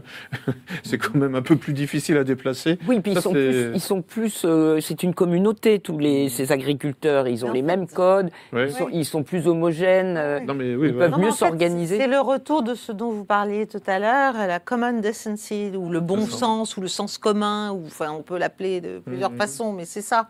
C'est-à-dire il y a des espèces de réflexes effectivement de survie, d'instinct de conservation, de, de voilà, c'est halte au suicide quoi, halte au ouais. suicide. Voilà. Donc, euh, Cher Jean-Maxime, là, Peut-être une bonne je vois- des notes là, donc il y a quelque chose à dire, sur forcément. Je prends toujours des notes, bien sûr. Euh, ça valide complètement ce que je disais à l'instant sur la guerre spéciale. C'est-à-dire que d'un côté, on a les agriculteurs dont le pouvoir va nous dire Oh, ce sont bien sûr des vilains agriculteurs radicalisés. Et de l'autre côté, ah, un OQTF qui arrive. Ça, ça, ça rappelle furieusement les, les manifestations de Charlottesville où on avait eu une voiture qui avait euh, dégagé des manifestants. Et là, comme par hasard, super, on a un OQTF. Ça veut dire que. Alors, c'est à la fois symbolique, mais à la fois symptomatique de la guerre spéciale. Symbolique parce qu'évidemment, on a euh, la France importée problématique Oui. dont on fait tout pour qu'elle reste problématique de façon à orchestrer, comme vous disiez, le terrorisme et les, les troubles font partie de cette, non pas de, de, de- enfin de, de la du détournement de l'État contre le peuple, en fait. Il, faut les mafias. En fait, c'est une union des financiers et des mafias contre les États. On crée artificiellement la défaillance de l'État. Et, et en fait, je pense que on crée surtout une chose qui s'est vue en 1789. Qui sait qu'avant 1789, pour dire euh, que le roi n'assurait pas la- les approvisionnements de Paris, qui sait que euh, le d'Orléans, d'ailleurs, qui était maître de la- du, du Géo à l'époque, a fait jeter des convois de blé dans l'heure du côté de Chartres? Qui sait ça aujourd'hui? Personne. Mais on a créé artificiellement une émotion populaire qui, sur le fondement d'une famine artificiellement créée, a pu dire Oh, le roi euh, n'est pas ce qu'il faut, etc. Le roi, il faut que ça change, etc. De fait, à l'arrivée, c'est quoi? C'est l'organisation 1 de la guerre civile, 2 de la famine. Et quand un humain est en situation de famine, bah, il devient coupable. Tout le monde devient coupable. Ça veut dire que là, si vous rajoutez en plus le Yémen et l'inflation artificielle que ça va créer, etc., on est en train de créer artificiellement une, collus- une collision entre toutes les composantes du peuple français. Je dis que tout ceci est artificiel. En effet, c'est de la pure ingénierie euh, subversive, de pure destruction. La France est une cible d'un point de vue du mondialisme, parce que la France était un peuple euh, justement cohérent et c'était remarqué par les réunions du Bilderberg. À l'arrivée, il y a un peuple qu'il faut détruire, donc en le morcelant de, l'intérieur. C'est absolument euh, délibéré. En effet, le lien avec Orwell, enfin, on détruit tout ce qui structure. Par contre, je pense qu'à la différence de ce qu'il se passe en Allemagne, ça m'étonnerait que les agriculteurs aient autant de puissance qu'ils ne l'ont en Allemagne pour différentes raisons sociétales et aussi pour des parce de- qu'aujourd'hui, c'est que régional. On est Parce surtout dans le sud-ouest déjà. Parce qu'avant tout, nos agriculteurs sont déjà ruinés. Oui. Oui, mais, est-ce qu'il n'y a pas- n'y a peut-être quelqu'un parmi vous pourrait me, me- me le dire, est-ce qu'il n'y a pas aussi derrière, euh, en tout cas en France, euh, les syndicats qui sont aussi à la La manœuvre et qui empêcheront peut-être euh, quelque chose de plus fort? Oui, il y a des syndicats qui ont partie liée de fait avec le pouvoir ou avec l'UE. La FNSEA ne sera pas un syndicat populaire en ce sens. Ça, c'est un exemple. C'est-à-dire que les agriculteurs français, je pense, ça c'est mon Oui. hypothèse de travail, seront euh, divisés d'une part et d'autre part, il va aussi se passer ce qu'on voit déjà en Allemagne avec des tentatives d'infiltration d'une part et des contre-manifestations d'autre part. Souvenez-vous des gilets jaunes et les foulards rouges. Une- un ramassis de zigotos qui avait dit Ouais, on est contre les gilets jaunes. Ça, pareil, c'est de la guerre spéciale. Oui. Mais ils étaient, ils étaient d'un cinq à l'époque, ceux-là. Oui, oui, mais les médias les faisaient. euh, Mais c'est vrai, les copains de 500 et par rapport rapport, voilà. Ouais. Alors, deuxième top tweet. Ah bah FNSEA, voilà, tiens, voilà. On, parle, on parle du loup, voilà, Ouais, tiens, d'accord. FNSEA. euh, un petit mot, euh, cher Lucien. Bah, moi, j'ai un passé syndical. euh, Enfin, euh, j'ai- donc j'ai été cinq ans euh, dans un syndicat. Bon, je vais pas donner- Lequel? Non? Bon, bon. Sud. Ah, bon. Ça va, c'est moins pire. Ouais. Non. Pas très Non, fier, hein, là, j'ai l'impression. Non, non. Bon, et alors, et alors donc, ils sont Oui, tous à la bon, mode, bah, comment je- ça marche. Non, mais bon, j'ai vu un peu de l'intérieur comment ça Ouais. marchait. hein, euh, bon, euh, mais c'est vrai que, en fait, il y a des phénomènes de contamination idéologique. Par exemple, bon, euh, donc c'était un syndicat d'extrême gauche, mais avant euh, justement le euh, 2012-2013. Mhm. Enfin, enfin, j'ai- j'ai- j'ai fait- mes années de syndicalisme, c'était entre 2005 et 2010 euh, Oui. dans ces eaux-là. Euh, et donc, on n'était pas contaminé hein, par ces, ces débats hein, de type euh, justement LGBT, etc. Enfin, euh, ça, ça se mettait en place depuis les années 70 en réalité, en fait. hein, mais bon, je veux dire, bon, c'était un peu dans l'air comme ça dans les milieux C'était libertaires. pas les seuls qui continuaient de travailler en plus en étant syndicat. Il n'y avait pas quelque chose comme ça. Justement, c'était, je crois, le seul syndicat dont les représentants syndicaux n'étaient pas dans leur bureau seulement au sein du syndicat, mais continuaient d'avoir un poste euh, travaillant. je me trompe peut-être, mais c'est ce qui se disait euh, il y a quelque temps. Oui, c'est possible. Oui. Enfin bon, enfin moi j'avais demandé quand même des charges, enfin de, enfin pour euh, avoir le temps de, enfin euh, traiter les dossiers. Et puis, Mm, mm, bon, mm. parce que c'est pas. Enfin, je veux dire, je m'occupais surtout de- du comité hygiène et sécurité, euh, qui a été renommé aujourd'hui CHSCT. euh, enfin, bon, bref, peu importe. Mais bon, c'était ces questions-là de souffrance au travail, hein, donc de management, hein, comment dire, par, par le stress Ouais. qui, qui me préoccupait. Orange, il y avait des raisons. hein. Hein Avec oui, non, mais voilà. bon, bah, en fait, c'était un peu la même chose. C'est-à-dire qu'en fait, en, euh, en gros, il dans la fonction publique, il y a des, des, des- des protocoles en fait, qui Oui. ont été tes- testés dans la fonction publique en parallèle hein, euh, de, de ce qui se passait là, à l'époque à, à France Télécom. Ça, tout ça, c'était à la mode à l'époque, hein, euh, la souffrance au travail, tout ça. Euh, et, et donc, on, bon, euh, on n'était pas parasité par, par les enjeux de, de type wokiste. Euh, donc, euh, donc euh, bon, voilà, bon, l'efficacité du syndicalisme est très limitée, hein, surtout de, de- bah, alors là, de- du fait que précisément, on, a, on a le droit, on, on peut s'opposer concrètement uniquement en, en CHS. Le Oui, reste du temps, en fait, on est. peut-être- alors, je ne sais oui. pas pour les agriculteurs, mais par exemple, les syndicalismes policiers Mhm. eh ben, arrivent à, à cadenasser les policiers. Oui. Donc ça, veut dire que, est-ce que la FNSEA, par exemple, a ce pouvoir auprès d'agriculteurs? Non, mais en fait, c'est un effet double. hein. C'est comme on disait, là, la technique, euh, par exemple, c'est un pharmacone. hein. C'est positif et négatif en même temps. Euh, sans syndicat, il n'y a pas d'organisation. Euh, mais le problème, c'est que l'organisation, en fait, elle peut peut-être aussi, évidemment, neutraliser hein, la Bah, colère. évidemment. Voilà. Mais le problème, c'est que la colère non organisée, ça donne les gilets jaunes, c'est rien. Rien. Voilà. Rien. Donc il faut une organisation Pas rien ou plutôt. avec tous les risques. hein, de- de- euh, de- Moi, je dois dire que nous avions une comment tu vois, comment tu vois justement ce, ce- à l'avenir ce mouvement euh, agricole? Ouh là là, moi alors je ne sais pas du tout. Euh, je vois Si malheureusement. toi qui as expérience Bah justement oui, de ces grands mouvements. Mais, mais je dois dire que nous, nous étions évidemment, donc ce que j'essaye de vous expliquer, tout à fait cadenassés et on s'en rend pas compte. C'est-à-dire qu'il n'y a rien de plus facile à mettre dans la rue que quelqu'un qui est pas content de ce qui est en train de se passer. Donc euh, voilà, et puis effectivement, encore pire quand il a faim. Nous, on n'avait pas faim. On était juste euh, scandalisés de voir s'effondrer la création euh, de la nature pour ceux qui croyaient pas et de Dieu, euh, ce qui est encore plus grave. Pardon, il faut bien comprendre ce que c'est pour un croyant, c'est terrible, et bien euh, de ce qui était en train de se passer. Et en fait, tout ça est totalement tenu. Euh, on t'envoie à la télé au moment où faut y aller, tout d'un coup. Écoutez, moi j'ai quand même vu des choses absolument effarantes. C'est-à-dire qu'on faisait des premières conférences. On a, moi j'avais le même fichier de, journalistes. Euh, en- j'envoyais le communiqué. Zéro personne ne venait. Et du moment où on a eu le hockey de là-haut, c'est-à-dire là-haut, je croyais que c'était juste Monseigneur 23 et Monseigneur Barbarin, mais non, c'était l'Élysée. Hein voilà, bon, on va être bien d'accord. Eh bien, mais la nuée, ça a duré 4, mois. Et du moment où j'ai dit je m'en vais parce que vous êtes devenu homophobe, vous voulez pas d'union pour les homos, eh ben, je suis parti d'en haut d'un podium, bien devant 20 000 personnes. Personne n'en a su, personne ne sait comment ça s'est fini. Et le lendemain, je n'avais plus aucun journaliste qui venait me. Mais ils étaient tous sur Ludo. Voilà. Enfin, pardon, ma Ludo, hein, moi, je, tu es mon ami, tu le sais. Mais parce qu'en même temps, il faut Ouais, quand pas- on dit ça, ça veut dire qu'il y a quelque non, chose- y a de l'eau dans le attendez, gaz. Je vais vous dire quelque chose de très important aussi, et ça je le dis parce qu'il il ne faut pas se diviser, même si on sait que certains obéissent plus ou moins. On ne peut pas. On ne peut pas démoraliser euh, euh, Billancourt, c'est pas possible. Il faut continuer à ce que les gens pensent et, et continuent à se battre et à lutter. Voilà, moi c'est ce que je peux vous dire de mieux. Donc si les agriculteurs arrivent à quelque chose, tant mieux. Vous voyez que ça va être compliqué, mais il faut pas se disperser, il faut surtout plus se diviser. Voilà. Alors, troisième top tweet.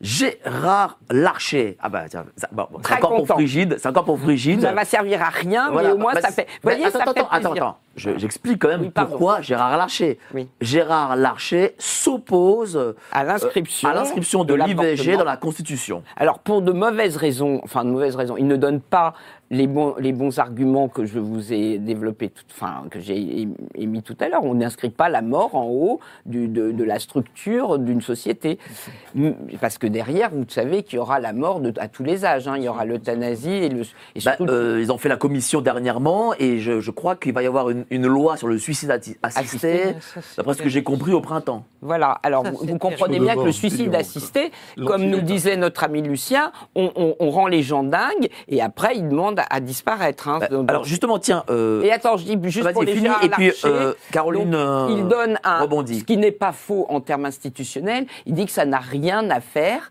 Dans l'organisation des institutions de la République. Ou si c'est le cas, c'est encore plus grave, parce que ça veut dire qu'effectivement, le néant va faire partie des droits fondamentaux. Vous voyez hein bon. Chère Caroline. Ça fait plaisir, ça n'ira pas loin. Un petit mot peut-être? Non, mais moi, je pense que ça n'a effectivement rien à faire dans la Constitution. Bah. Je pense qu'on devrait se préoccuper beaucoup plus de vie que de mort, de paix que de guerre, euh, d'une manière générale. Euh, et c'est vrai, moi, ce qui, me, ce qui me traumatise aussi beaucoup, c'est la question des suicides assistés. Bien Parce sûr, c'est pour moi, c'est vraiment le- la démission totale De, de l'État et des devoirs de l'État vis-à-vis d'un peuple. C'est-à-dire, euh, on, doit, euh, enfin, on doit la sécurité, on doit la défense, on doit l'aide Oui. au peuple. On ne doit pas le, le, le, le- le laisser en, le- en disant, oh, bah, écoute, Alors- bah, tu vas mal, tu es dépressif. ta- ta- Alors, ta- alors, c'est une, Oh, une on va réalité. t'aider, on va C'est une t'aider. réalité. Pourtant, C'est la commission. Oui, Ah, mais c'est oui, une réalité, c'est- mais pourtant la grande commission qui a été créée pour ce. C'était pour- du bidonnage artistique. Attends, tu crois qu'il les, il les a vraiment tirés au sort? Non, mais c'est quoi? Non, bah, il C'est n'a pas tiré au sort. Mais bon, Une malgré tout, il y a un consensus, Oui, il y a consensus consensus comme quoi quoi ils souhaitent euh, avoir l'euthanasie Oui, mais dans. en quoi le- ces gens sont-ils représentatifs? Mais de rien du tout. Ah, Je ne sais pas. Non, non, non, de de rien. rien du tout, je peux vous le C'est dire. des enjeux pour moi très très. C'est c'est des enjeux vraiment très forts pour un pays. Bien sûr. C'est pas euh, le suicide assisté. C'est pour moi c'est vraiment le, le renoncement totalement finalement au soutien. Alors on peut bien nous filer des chèques, nos- des trucs, mais euh, alors on, on- on aide les plus Oui, mais il n'y a faibles. pas consensus finir. dans la société pour euh, cette. euh, bah, D'ailleurs, je t'ai mis en débat, rappelle-toi. Et, et- et, notre ami euh, qui a débattu contre toi t'a dit oui, mais bon. euh, C'était Cro-Blanc. Tu as une idée de. Il a dit ouais, t'étais un peu boumeuse parce que tu étais contre. Donc c'est voilà, bon, évidemment. Mais oui, est-ce mais qu'il y a un bien côté, sûr, y a un côté générationnel alors? justement euh, dans tout. ce. C'est pas là, c'est pas une pas question de génération, c'est une question de que- qu'est-ce qu'on sent. Soit on sent la vie, on sent et, et, si- et ceux qui sont les plus affectés, les plus surtout- malheureux, les plus désespérés, Mais tandis. comment l'État peut-il euh, se trouver euh, légitime à décider qu'il va falloir, soi-disant, les aider, euh, en fait, à, à se tuer? Quand il les aura Ah, déjà mis dans, cet état-là, d'ailleurs. Jean- C'est- Jean-Maxime. C'est- c'est- Pour moi, c'est dingue. Alors s'il y a un côté, pour moi, s'il y a un côté générationnel, c'est uniquement sous l'angle de la progression de la subversion au sein de l'éducation nationale. Du coup, je vais finalement revenir à mes marottes, on va dire, à chaque fois je parle de subversion, mais j'ai un peu été prof récemment et j'ai surtout vu l'évolution sur 15 ans, sur 20 ans, la façon dont les lycéens, en l'occurrence, sont gorgés d'idéologie et sont à la fois euh, abreuvés d'une vision du monde qui en réalité les condamne à ne pas avoir de vision du monde et donc qui les condamne à quoi? Qui les condamne au nihilisme. C'était déjà Oui, diagnostiqué en, 19 en 2000. En 1980, moi j'étais tombé sur cette conclusion-là qui est évidente. Ça veut dire que si vous les condamnez au nihilisme, ils n'ont aucune vision du sens de la vie. Donc, quand vous créez après des groupuscules, vous savez par exemple Extinction Rebellion avec Mmh. un certain Mmh. service britannique derrière ou des choses comme ça, vous allez dire, ou alors Greta, Greta, les financiers de la City derrière pour dire oh là là, il y a trop de pauvres, il faut que vous arrêtez de consommer du CO2, donc euh, s'il vous plaît arrêtez de respirer.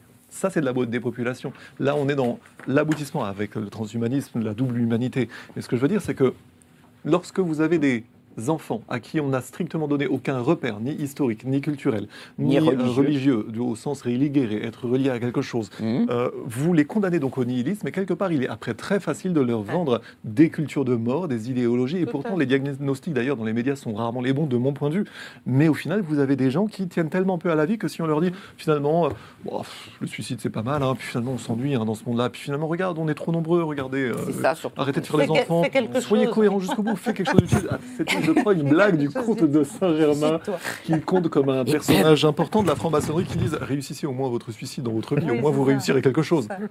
Qu'est-ce que c'est que cette culture En conclusion, euh, Non, Conclusion de, de Lu- Lucien Cerise sur cette question. Bah, moi, je vois euh, apparaître une dissonance cognitive supplémentaire, hein, puisque là, le 16 janvier, Macron faisait une conférence de presse où il annonçait qu'il fallait réfléchir à redresser la démographie et à lutter contre l'infertilité. Première chose à faire, ne pas inscrire l'IVG dans la Eh Constitution. ben bravo, voilà, j'arrête pas de le dire. Très bien, merci Lucien. c'est ça. Et Mais c'est la euh, première des choses, c'est grotesque. Et puis deuxième chose, deuxième chose à faire, supprimer la pilule, supprimer, Oui, et alors supprimer oui. les préservatifs. Non, alors mais- on peut pas aller Ah bah, jusque là. c'est- Non, euh, alors là, non, là, là, si, je- si on comprends le, mais pour la santé des femmes, on va, on va nous prendre- on va encore nous dire que nous sommes de dangereux fascistes. Donc non. mais d'un point de vue En revanche, Non, en revanche, attends, il y a deux choses mieux qui si on veut protéger de la. la- Écoutez, il y a, il y a des façons de se protéger mécaniquement, euh, voilà, mais qui. Au naturel, complètement. Mais bien sûr, et- mais euh, voilà, et nous, chez les chrétiens, on a absolument tout un, euh, un, arsenal. un arsenal de choses. tout ça sur ton site.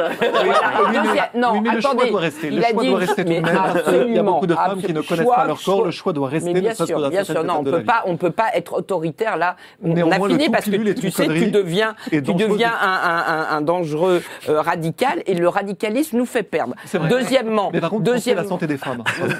On sous-estime les effets sur la santé je termine. humaine. Je te mettrai aussi avec Myriam Palomba pour que tu expliques quelque chose. Ouais. Donc euh, voilà. Voilà, deuxième bientôt, très bientôt. hein. Deuxième chose, euh, dire aux gens, euh, on va vous aider aussi euh, euh, financièrement, etc. Donc on va vous retirer deux, deux ans et demi de congé parental. Mais c'est absurde, c'est totalement absurde. Euh, on passe de trois ans à six mois. Vous savez ça? Non. Eh ben c'est grotesque. Depuis Voilà. quand là? Eh ben depuis ce qu'il a annoncé, hein. On passe de trois ans de possibilité d'avoir, de s'occuper de son enfant, d'être une mère au foyer, sans perdre ses Ah droits oui, à le travailler tout ça. Ouais. Il, il l'aurait dû à six mois. ça? Monsieur Oui. le syndicaliste fait quelque chose. C'est- officiel? Mais bien sûr que c'est Le officiel. langage, dissonance cognitive, mais Ouais. total. Mais est Et troisièmement, je termine sur mon sujet. Vas-y, vas-y, Parce que moi aussi, je suis un peu spécialiste de quelque chose. Vas-y, vas-y. C'est, il demande pour euh, relancer la fertilité que vous congeliez vos gamètes. Hein? Oui. Pour les donner aux gens qui sont fertiles. Et on s'aperçoit qu'à Non, mais 40-45 c'est absolu. Et, et- et Non, les embryons, marche plus. 300 000 embryons congelés qu'on pourrait faire naître, parce que nous avons, nous perdons 150 000 naissances par an. Hein, 300 000, nous pouvons les faire naître, notamment pour les couples qui n'ont pas d'enfants. Ouais. Bientôt hein. Dans une coparentalité. Attention, pas d'adoption par l'ASE et tout le bordel. hein. On reste Ah oui, ça- bien les uns entre les autres. hein. On reste entre êtres humains euh, responsables et aimants. Eh bien non. On va les laisser pour que ça serve bien à faire des manipulations génétiques et des ça, machins et qu'on m'engueule. Je suis sûr que ça sert à ça. Voilà. Euh, ben, Merci à toi, euh, cher Ah, je suis Frigide. furieuse. Je vous le dis, je Euh, ben, on va conclure l'émission, ça fait plus de deux heures en fait. hein. Le temps passe vite, hein, mine de rien. C'est vrai. Euh, donc du coup, tiens, cher Lucien, ton actualité. bah, bon, je- j'enchaîne les, les conférences, les prises de parole. Là, j'étais en La Suisse, prochaine. euh, euh, ah oui, la, la prochaine, oui. Euh, bah, je sais pas trop encore, en fait. Hein, mais euh, enfin, le. Tu croules sur les conférences, hein, en gros. Quoi. Non, mais en fait, bon, là, c'est parce qu'en fait, j'étais trois jours euh, en Suisse euh, et euh, j'ai fait sept prises de parole en trois jours. Ah oui, c'est Bon, je, je, là, je vais me reposer un peu, donc c'est pour ça que je, je repousse le plus loin possible les, les- les Un, prochains un déplacements. nouveau livre en préparation ou pas? Euh, Une mise à jour peut-être aussi euh, Oui, oui, oui. Enfin bon, c'est- j'ai plein, de projets. En fait, le problème, c'est que quand vous êtes en promotion permanente ou euh, en prise de parole publique, Ouais, etc., ça. On n'a pas le temps d'écrire. Non. Donc ça, il va falloir que je, que je me discipline et que je commence à dire non Ah, c'est justement vrai, aux ouais. conférences, quoi, ou, ou, euh, enfin aux sollicitations. cas. Merci à toi, euh, cher Lucien. Attends, tu as un site, Lucien? Euh, alors, pas exactement, mais sur le site de mon éditeur, Culture et Racines, j'ai une page. Ah, d'accord. Et- Ah oui, c'est culture. Ah, non, non, tu Ah sais oui, que un Culture et Racines a m'a un un X. avec toi le 28 mars. Ah oui, Euh, c'est vrai, on va j'avais en parler. Donc il y aura un débat le 28 mars avec, euh, dis-moi, euh, je crois qu'il y a euh, Alors, ce Piero San Giorgio qui est encore. alors il y a Pierrot bah, qui sera en tournée pour son livre, Oui. en fait, au- auquel je participais. C'est un collectif. D'accord il y aura, et alors, si c'est confirmé, Youssef Indy et Pierre-Antoine Plaquevent. Ah, donc voilà, donc ce sera vous quatre en débat ici sur Géopolitique Profonde le 28 mars à 18h15. Euh, la thématique, c'est quoi déjà? Alors, je, je pense que ça va tourner au- autour du livre de Pierrot, hein, puisque là, il sera une semaine à Paris pour faire la promotion de son Il livre. parle du survivalisme. Oui, voilà, c'est ça. Alors, c'est sur la peur, en fait. hein. C'est, en fait, il, fait, il Bon. avait fait une, une étude exhaustive, en quelque sorte. hein. Ça, fait- ça fait 800 pages. Voilà, donc, Euh, donc de- ce de- débat, de la- le débat le 28 mars, ah, ouais, je ne tape encore 800 pages. Oui, sans propos.